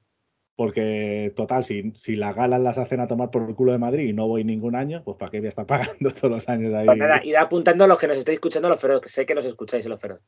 Que, mm, Bueno. bueno, pero ahí lo, a lo, hilo de, lo de lo que decías tú, sí que es verdad, joder, tanto que la gente ve pelis en inglés con subtítulos en español o pelis en chino con subtítulos en español o en alemán, yo creo que, que hablan de, no, si habla en maya, habla en guanche o habla en, en apalache o habla en gallego. Yo creo que sí, que lo dice Fran, que, joder, todo el mundo podemos leer o habrá gente que es de la zona y lo verá. Que coño, que sea en el idioma original para disfrutar eh, de, que, "Mm, que te doy, que te doy, pero ahí en el idioma. Bueno, o sea, es que. O sea, no lo sé, no sé qué habrán hecho con esta peli. sup- supongo que la habrán doblado al español para estrenarla en, en todo el territorio nacional. Esperemos. Pero, bueno, pero lo que no sé es si Zaera se habrá doblado a sí mismo o si otro actor lo ha hecho. Pero para mí, si, si se pierde la voz de Zaera, se pierde gran parte de la película. Es que, Creo- ¿tú, te acuerdas, ¿Tú te acuerdas del anuncio de Voldam de Luis Tosar? Sí. Pues es así. Toda la película así. ¿Sabes qué te acojona? Vale, pero ¿sabes quién creo que ha doblado a, a este actor? ¿Quién? El de Guillermo del Toro. Pues, pues molaría muchísimo también. Pues nada, está. ¿A ti, ¿A ti te queda alguna o ya nos queda solo Black No, creo que, que yo sepa, pero déjame revisar, pero juraría que te dejé el orden a ti. Creo que no. uh, espérate. Yo creo que ya solo queda Black Panther. Yo creo que sí, ya eh, hemos dado mucho gratis ahora mismo. Llevamos dos horas de programa, así que espero que solo quede Black Panther. Se acabó, sí, solo queda Black Panther porque, claro, hasta que no se estrene Hellraiser en España no podemos hablar de ella. Bueno, pues Black Panther Wakanda Forever. Pues, Wakanda ha Farada. parecido- Me ha parecido guay. Venga, un saludo, despedimos el programa. Ahora, entonces se cagan en todo, se cagan en nosotros. Bueno, eh, ¿qué te pareció, Fran? Porque yo tengo mi opinión, Bueno. pero Aquí voy a dar una historia también, aunque me voy a ir un poco por las ramas, pero yo creo que merece ser contada. Vale, pregunta, Eh, ¿con, pues- con- ¿hacemos con, sin? ¿Cómo hacemos? Mm, sin, por si acaso. Es que Vale. se acaba de estrenar. Vale, vale. No, porque podríamos Eh, hacer sin spoiler, luego a partir de un minuto decir, vamos a hablar con spoiler. Claro, yo esta película fui a verla con mi madre y con mi hermana. Sí. ¿Tu padre no fue? Y no, mi padre no le gusta ya solo el fútbol. Ya. y fuimos a Sanville, a los cines Odeon Sanville, que están aquí cerquita de casa, y que molan mucho porque tienen una pantalla de Samsung que es una pantalla LED, o sea que es una tele gigante, no es proyectado sobre la, la pantalla, sino que la pantalla proyecta, porque es una tele. Entonces los negros, los, el color negro se ve muy, mucho más puro. Sí. Y, y la. Y claro, Puro y racial. No hay tanta luz por la sala, los colores son mucho más vivos, o sea, se ve de putísima madre. O sea, yo eh, recomiendo ese cine, aunque no nos paguen nada. Bueno, me invitaron a, la inauguración de esa pantalla hace un par de años, pero aparte de eso no me han vuelto a invitar a nada. y, Y claro, pues lo típico coñas, en plan, eh, yo le dije a mi, a mi madre y a mi hermana, eh, ¿a qué sesión vamos? A la de las tal cual. Bueno, pero la, la de las 7 es en la pantalla esta donde los negros son más puros. Y claro, la peli está llena de negros, ja, ja, ja, ja, ja. Y Pero, entonces ahí- pero, pero- pero, Pe- Pero entonces ahí dice mi madre, es que eso no te lo he pasado. Ahí dice mi madre, pero qué negros, no vamos a ver la del calvo. y, digo, y digo, ¿qué dices? Y dice, sí, la de The Rock. Y digo, no, esa es Black Adam. vamos a ver Black Eh, pero Fran, ¿qué te dijo, te voy a decir tu hermano, qué te dijo Angelo hace unos programas, el superhéroe calvo por excelencia? ¿Qué te dijo? ¿Qué me dijo? Lo de superhéroe calvo. Y tú me decías, Sí, sí, no, es que Pero para que veas, calvo. pero para que veas que confundir a Black Machine con Black no sé qué, o sea, viene de familia. Vale. No, pero no, pero me moló de Black Machine. Pero sí que es verdad que, que sepas una cosa. Eh, creo, creo que ni tu abuela ni la mía eh, han sido nunca racistas. Y si lo han sido, a ver, culturalmente, pues es inevitable. Entonces, ¿qué decían los abuelos y las abuelas? A mí me decían, oye, que esta noche echan la película del de la coletita. Y yo decía, ¿qué, qué coleta?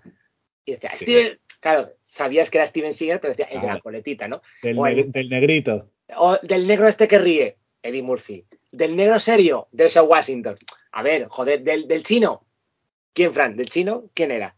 Jackie Chan. Jackie Chan. Pues ya está. Entonces, a ver, que tampoco pasa nada. Y bueno, pero por eso lo que Cinéfago es el último baluarte del descojoncio de las tribulaciones ajenas.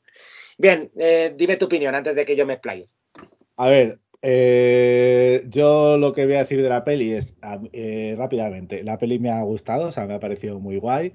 Me parece una película más película que las anteriores que hemos visto de Marvel, que no sé cuál, ahora mismo cuáles son en el orden. Eh, de- Tor, Torcuato y un montón más, sí, es Me verdad. parece mejor película que Thor 4, me parece, pues quizá a lo mejor de lo mejor de la fase 4, mejor que la del Capitán, no, el Doctor Extraño también.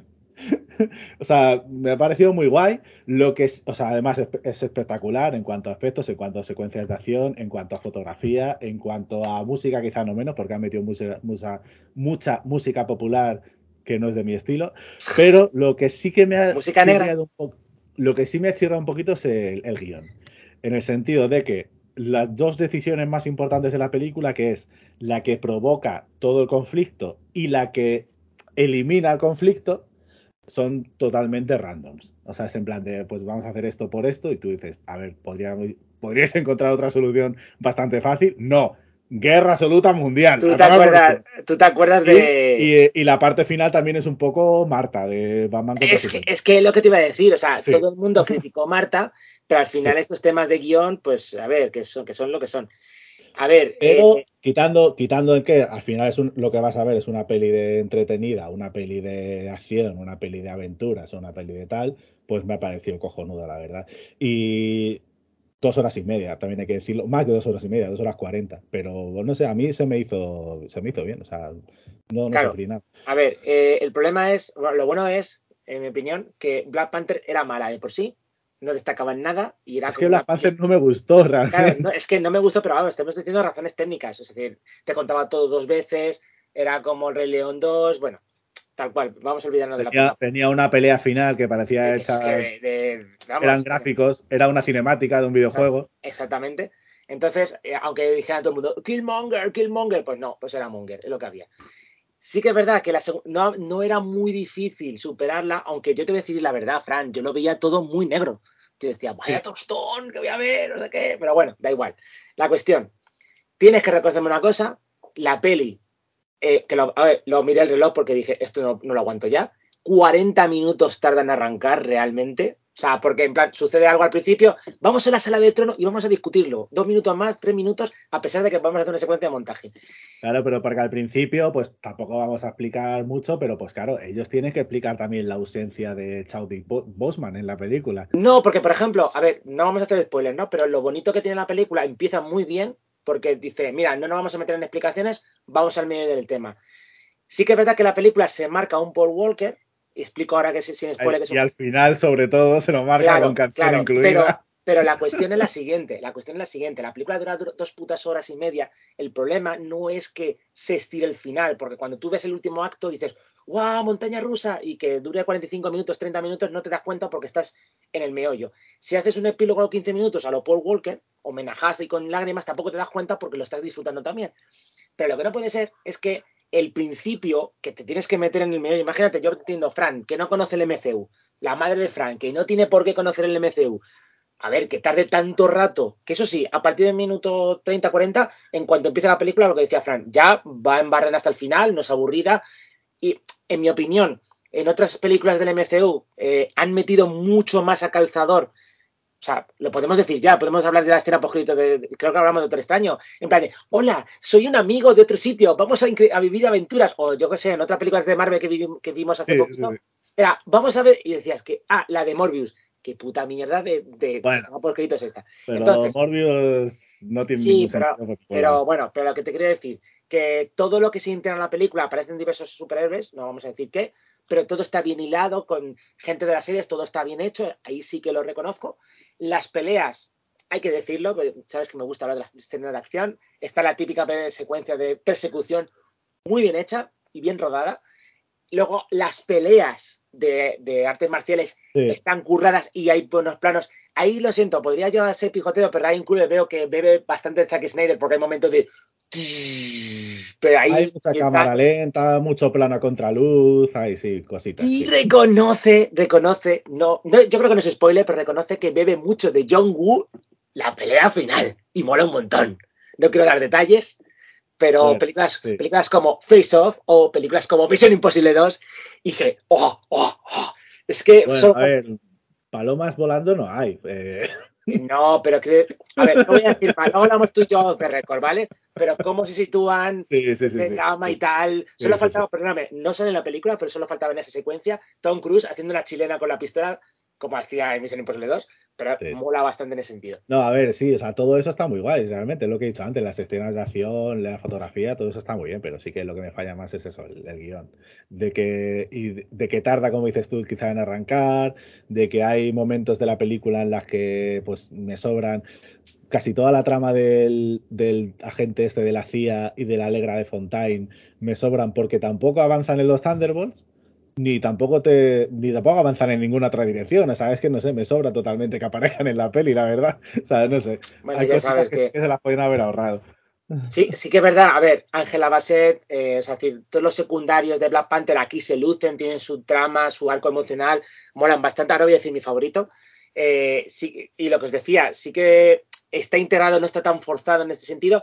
Ya se va notando la situación geopolítica. Es verdad que mucha gente dice hacia dónde se dirige Marvel, pero yo creo que lo que ha hecho inteligentemente ha sido separar el mundo de fantasía, que ocurren cosas en el mundo de fantasía, pero es aparte, separar las cosas cósmicas, a todos le tienen ya exiliado por las galaxias, pues no pasa nada, las cosas cósmicas y los eternos han ido ya, están por una parte, el multiverso se va desmoronando por otra parte, pero eso es otra historia, pero a nivel de la Tierra mola porque todo, eh, mercenarios, asesinos, la CIA, que si los Thunderbolts, se va gestionando ya, hay un mejunje de, no sé si será una tercera guerra mundial, como en algunos cómics que ha pasado, pero me mola cómo se está planteando toda la situación geopolítica, que, ojo, Fran, solo falta Iker Jiménez y el coronel Baños que diga Iker Jiménez, coronel Baños, Wakanda, ¿qué es Wakanda? Y digo, "Ah, coronel Baños, porque el Putin, no sé qué, ¿sabes? eso me va a molar bastante, la verdad.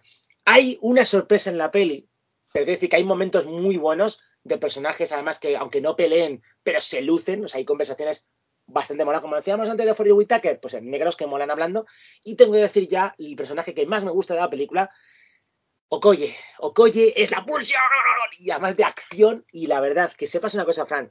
Cualquiera que persona que nos esté escuchando y que se meta con Black Panther 2 y que diga que es una película walk, le mando a Okoye, porque ahí demuestra que Yo- está.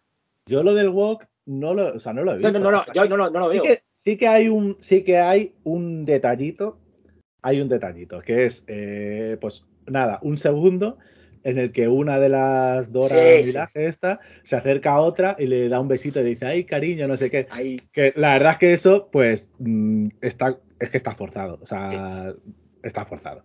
Pero yo no he visto que sea una peli woke. Sí que es verdad que toda la acción al final prácticamente son, son mujeres. O sea, Pero que nadie se meta. No, pero no mujeres, pero- no. La que más, la que más mola. Perdóname, además tengo una teoría que Okoye es la Ayuso de Wakanda. No, O sea, ese no, no, no. vamos a ver, Fran, no, ese momento en el que jefe, el- eh, vamos a hacer una, sin hablar de por el jefe del partido recrimina, por la patria. por no sé. Tío, y esa lágrima, No, eh, no, se me caía la lágrima. Okoye, Okoye es Yolanda Díaz y la reina es eh, Pablo Iglesias. y tiene sus discrepancias. Bueno, y que sepas, me mola porque es, que es el representante de la acción. O sea, es la Sarah Connor afroamericana. Es que, bueno, Okoye, por favor, seré ya o pelilla de Okoye, porque del- de todo el reparto de la película, incluso que es mayoritariamente femenino, es la única que vale. ¿no? Yo no sé tú, Fran, que hay Lupita y hago mis cosas de espía. No, No, a ver, a, mí me ha parecido bien todas. O sea, incluso Suri, que, que la cogí asco un poco por el rodaje, porque era una antivacunas y no sé qué. No, pero- pero en la, peli, en la peli me ha gustado, la verdad. No, pero- ¿sabes por qué no? Pero ¿sabes por qué? por qué. Porque, a ver, en el rodaje, como tenía que hacer escenas como si fuera una vacunación, pues yo creo que le tomó asco eso. Veía Sí. visiones con la vacuna. En la, en la escena, por cierto, de la persecución se dio una hostia importante. o sea, Ah, es que-. Ahí creo que el escudo no le valió. Pero eh, otra cosa, el, el- No, pero el- estuvo hospitalizada con conmoción cerebral y Sí, un sí, hombro sí, roto y de todo. yo- pero yo no sé para qué están los especialistas. Pero vamos, menos mal que no se puso la vacuna, porque se la llega a poner y, dice- y- hubiese dicho, claro, mira, me pongo la vacuna y un hombro roto. Es que, claro, consecuencias, eh, efectos secundarios. Que, que el arco, el arco dramático del personaje de Shuri es la hostia. Eh, Sí, está está preparado para la tercera parte, en mi opinión, le queda camino por recorrer y molón cómo está la situación geopolítica, como decía antes. Y ya, si quieres, yo ya voy hablando del final sin spoilers. No, eh, te iba a preguntar, Ángelo, eh, como experto en cómics de Marvel, ¿qué te parece Namor y el origen de Namor y todo eso? Tengo una, es verdad, casi se me olvida, tengo una teoría sobre eso, porque creo que eh, lo de Namor, eh, Namor o realmente, Namor o como se diga. eh, que me ha encantado la explicación de por qué se llama Namor, me, me ha encantado. Bueno, eso es la hostia. Es- eso es la hostia. No lo digas, no lo digas. Yo no sé, claro, lo has visto en español, ¿no? Sí. Claro, yo también. Quiero ver en versión original eh, cómo lo explican eso. No más, Pero no vamos, más. eh. No, yo creo que diga, no más. Es la Bueno, hostia. Buenas migas. Que tengo la teoría, a ver, me siento identificado porque yo creo que son, serían los canarios, eh, los eh, de Namor, Sí. y, y Wakanda sería pues Marruecos, que siempre está intentando ahí adjudicarse, y yo creo que ahí están ahí. Pero mira, eh, ahora que es a, la colación, ¿vale? Ryan Coogler será todo lo director que quieras, pero como lo que hablaba Fran, ¿por qué le ha gustado tanto el de Panos Cosmatos? Joder, veías Aquaman, y aunque James Wan retrataba Atlantis, hay que reconocerlo, plagiaba a Tron, porque todo era como muy Tron, incluso la música cuando estaban dentro, pero tenía un estilo visual. Si vas a ver el Atlantis de Namor, tío, es tercermundista, está todo lleno de mierda. O sea, no se ve nada. en- a ver, pero a mí me ha gustado, me ha gustado mucho eso, el, el origen que le dan, Sí, no, eh. eh, toda la historia de los cuculcanes, como se llamen. Es que, ah, espérate, perdóname, como, como tuve que investigar, bueno, creo que lo habré comentado en el grupo, sabes que está investigando sobre los mayas desde hace tiempo. Bueno, pues que sepas que está Kulkulkan, pero ¿sabes quién es uno de los hermanos dioses de Kukulkan? No, Huracán. No es broma, ¿eh? O sea, eh, la palabra huracán viene de eso. Bueno, pero a ver, tiene sentido, dentro de la peli, tiene sentido de que su ciudad, pues no Sí, sí, sea la rehostia y que tenga también sus limitaciones. Pero no sé, a mí me ha, me ha gustado mucho porque, claro, podían caer en el error de que se pareciese mucho a Aquaman. Pero no, porque la da War- su personalidad. Porque Warner, Warner ahí sí que lo hizo bien y se adelantó haciendo Aquaman antes de que Namor saliera en Marvel. Entonces ellos fueron los primeros, hicieron lo que quisieron. Marvel lo que ha tenido que hacer es cambiar un poquillo todo para que no fuese igual, porque al final los personajes de los cómics son prácticamente iguales. lo que pasa, lo que pasa pero que. lo ha hecho muy bien y me ha gustado. Claro, pero ¿sabes por qué nos mola tanto? Tanto a ti como a mí, porque, bueno, aunque no te hayas fijado tanto, lo hacen en Los Eternos, lo han hecho en la serie de mi prima Kamala. Reconócelo, Fran. Ahora mismo Marvel está plagiando a saco a Discovery Max. A los ¿Por Ancient? Aliens. Está cogiendo Bueno, sí, las sí. mitologías. No, es que eran subdigins. Y ahora me está flipando. O sea, quiero, además quiero. eh, ¿veis, ves a tus lacos, ¿no? A Josh tus lacos. Detrás, mía. Los oyentes Yo no sí le pueden veo. La él gente. le puede ver. Entonces, a Josh Truslacos, que es una de las estrellas de Discovery Max, eh, por favor, o sea, solo falta que salgan un capítulo como experto, capítulo, capítulo de serie o película, y le estoy deseando verlo. Y, y nada, porque no sé si Fran me va, me va a regañar por si me extiendo un poco más. Quiero decir ya lo del final sin spoilers. Creo, ¿Qué- ¿Pero que- qué final? no, no, te cuento, creo que la película tiene la mejor escena post créditos, porque hemos visto escenas post créditos muy chorras, y yo creo que ahí y lo deja bien. No vamos a entrar en detalles. O sea, a mí me parece muy chorra esta, ¿eh? O sea, me parece algo anecdótico y ya está. No, porque, porque cambia el, la, ¿cómo te diría yo? No quiero entrar en spoilers, pero te habla de los cambios de poder del, del futuro, de las nuevas generaciones, porque mmm, hay chicha, ¿eh? Hay chicha según cómo se queda la situación geopolítica internacional. Ahí lo dejo. No sé, bueno, pues. Luego, luego te lo cuento off the record, ¿vale? Prefiero, me lo dijo mi hermana viendo la peli y yo estoy de acuerdo con ella, prefiero el final de Fast and Furious 7, con Ay, no. despidiéndose de Paul Walker, yendo por caminos separados Sí, sí. y sonando.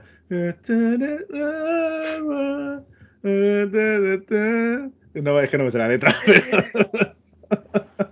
Eh, ¿Sabes, Vicky, que esto lo ha hecho Fran por ti? Porque pagas, Sí, es tu cumple y te hemos cantado. Happy birthday to you. Bueno, que, mm, que es eso. A ver, Happy pues, birthday, Vicky. happy cumple Vicky. Vicky Chila. Bueno, que, mm, que lo que decía es que me jode porque tardan en arrancar, pero también voy a dar una conclusión, ¿vale? No nos podemos ya enfadar con Marvel, porque las cosas es así. Os cuento. Ahora mismo Marvel es como Apple. Te jodes si pagas mil euros por un teléfono. Aquí, eh, antes, para ver una película, las hacían de 90 minutos para que te detuvieras y no dijeras, "Pf, tengo que irme al baño, tengo que hacer otra cosa, que la vieras hasta el final tranquilamente. Y ahora mismo, Marvel podría poner las películas a 20 euros o a 20 dólares que la gente iría a verlas. Entonces, claro, una cosa que era mítica, que era la tijera de montaje, no estoy hablando en censura, tijera de montaje en Hollywood para, vamos a aligerar un poquito, por eso de los míticos cortes del director, pues aquí no hace falta, porque la gente no se va a dejar. Pero considero que, joder, cuando empieza una película, mola meterse en el meollo, como pasa, pasa en Titanic, no os dais cuenta, pero realmente el hundimiento de todo, además lo leí en un reportaje, era como casi todo el metraje era el hundimiento que era poco a poco, pero lo que era la trama y demás tampoco duraba mucho. Que al final, que te puedes extender un poco más, bueno, estás metido en el meollo y no te quieres ir de la sala de cine. Y nada, no tienes que esperar 20 minutos para la escena post créditos y por lo menos la veo un poco más cohesionada para el futuro de Marvel, que sí, que va a haber cositas en el futuro de Y otra cosa, y otra cosa que Marvel son unos ojos de puta también, aunque eso también es culpa de los medios de comunicación cinematográficos. Pero claro, al final, ¿qué ha pasado? Pues que hemos visto la peli el viernes del estreno. ¿Por qué? Sí. Porque era una incógnita quién iba a ser el nuevo Black Panther, eh, y era una incógnita también, pues la típica, la escena post créditos. había muchas cosas que, si no la hubiésemos visto ayer, hoy ya Pero nos se lo hubiesen habían jodido jodido. nos hubiesen jodido bastantes sorpresas. Y eso Marvel son unos cabrones, lo saben, y al final, pues claro, hace que el primer fin de semana la taquilla sea, sea la hostia. Porque, a ver, eh, a ver, lo he hecho en parte porque, a ver, somos un equipo, lo que hay, a ver, él, eh, Fran ha podido ver con su familia, yo le iba a ver con mi padre, bueno, me adelantó un poco porque no podía, la veré otra vez, obviamente, porque me ha gustado. A ver, ¿quién es fan de ese Washington, de todos los repartos negros que han hecho mucho por la integración? Esta peli está haciendo por la integración más que los Black Minded. Bueno, sigo pensando que es, que es, un poco racista, como me pareció la, prim la, primera, es muy racista, en el sentido de somos la civilización más avanzada del mundo, pero vamos a darnos de hostias aquí para ver quién es el rey. Y, a, y, y a, bueno, y en esta, y en esta aparece otra vez el, el, eh, el uh, uh, uh, que, es la, que, es un orangután, o sea, es, pega una hostia a uno y se pone y yo, pero vamos a ver, ¿qué es esto?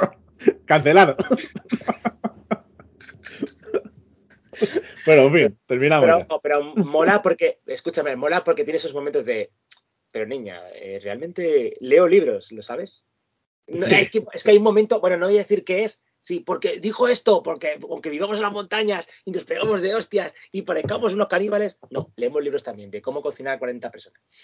Que no sé qué se me va a olvidar antes de. Sí, lo que decía Fran, que a, yo he tenido micro sorpresas. Hay, hay personajes que aparecen te los esperas y ya, si claro, los cameos también, claro. Si es que, joder. Ojo, que no estamos hablando de, ojo, vamos a matizar, no estamos hablando de cameos de, ah, que sale el Capitán América. No, estamos hablando de personajes del entorno de Black Panther. Oye, cosas lógicas, ¿vale? Pero que no te las esperas porque no te las spoiler nadie. Y teníamos ese miedo, yo no he visto cosas de. O sea, otra cosa nos obliga, Fran no puede porque no puede irse las redes sociales, pero yo desde Musk no voy a pagar por meterme en Twitter. Entonces ya puedo alejar. no, pero Ángelo, puedes seguir entrando, ¿eh? Sin pagar, te, te, digo. No, a mí me tienen que pagar por entrar en Twitter, pero bueno, sí, entro de vez en cuando. ¿Sabes por qué entro, Fran? Porque estoy promocionando lo que cinéfago allá casi todos los días, si lo sabes.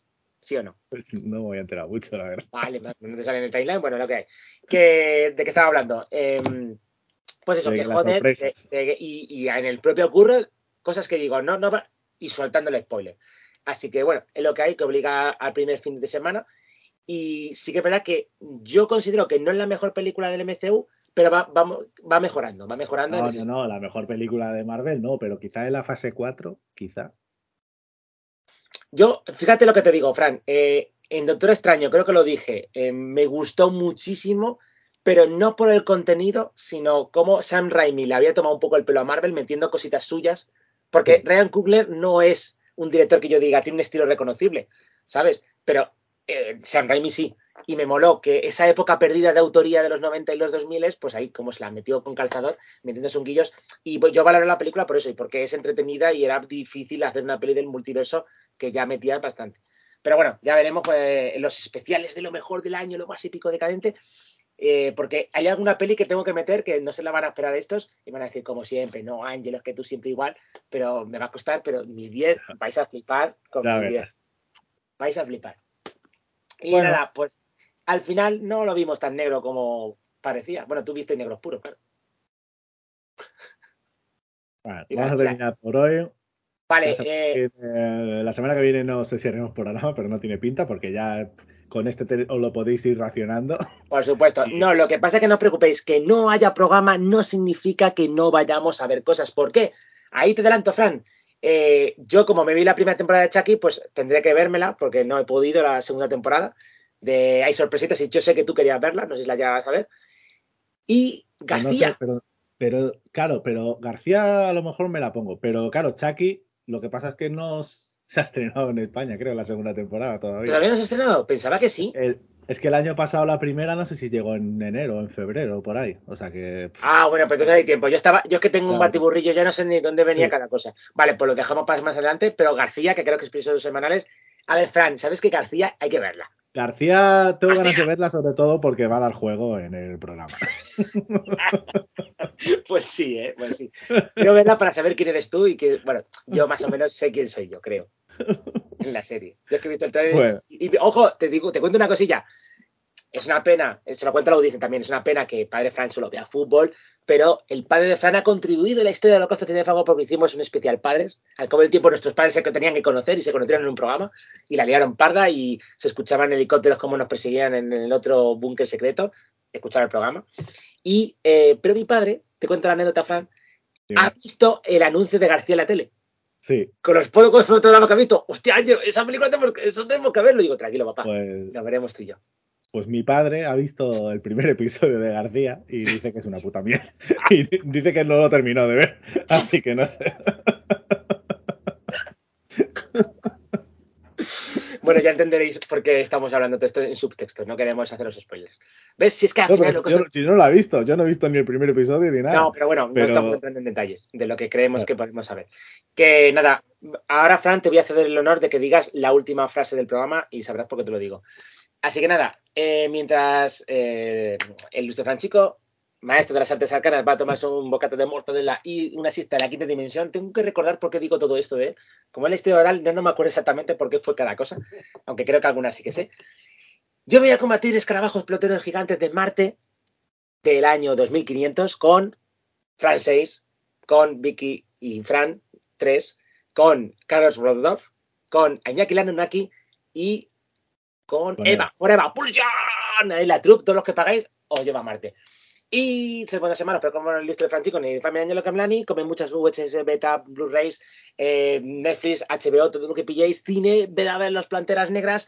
Y como suelen decir, Fran, ¿qué suelen decir Eh, en la- Galicia? eh, en Galicia? No lo sé si lo sé decir bien. Arrañala la parigo. ¡Sí, señor! O raparigo, no sé. Raparigo. Pero tienes que decir como si fueras Terminator. Arañala, raparigo. Bueno, Que la pulsión nos acompañe. Adiós.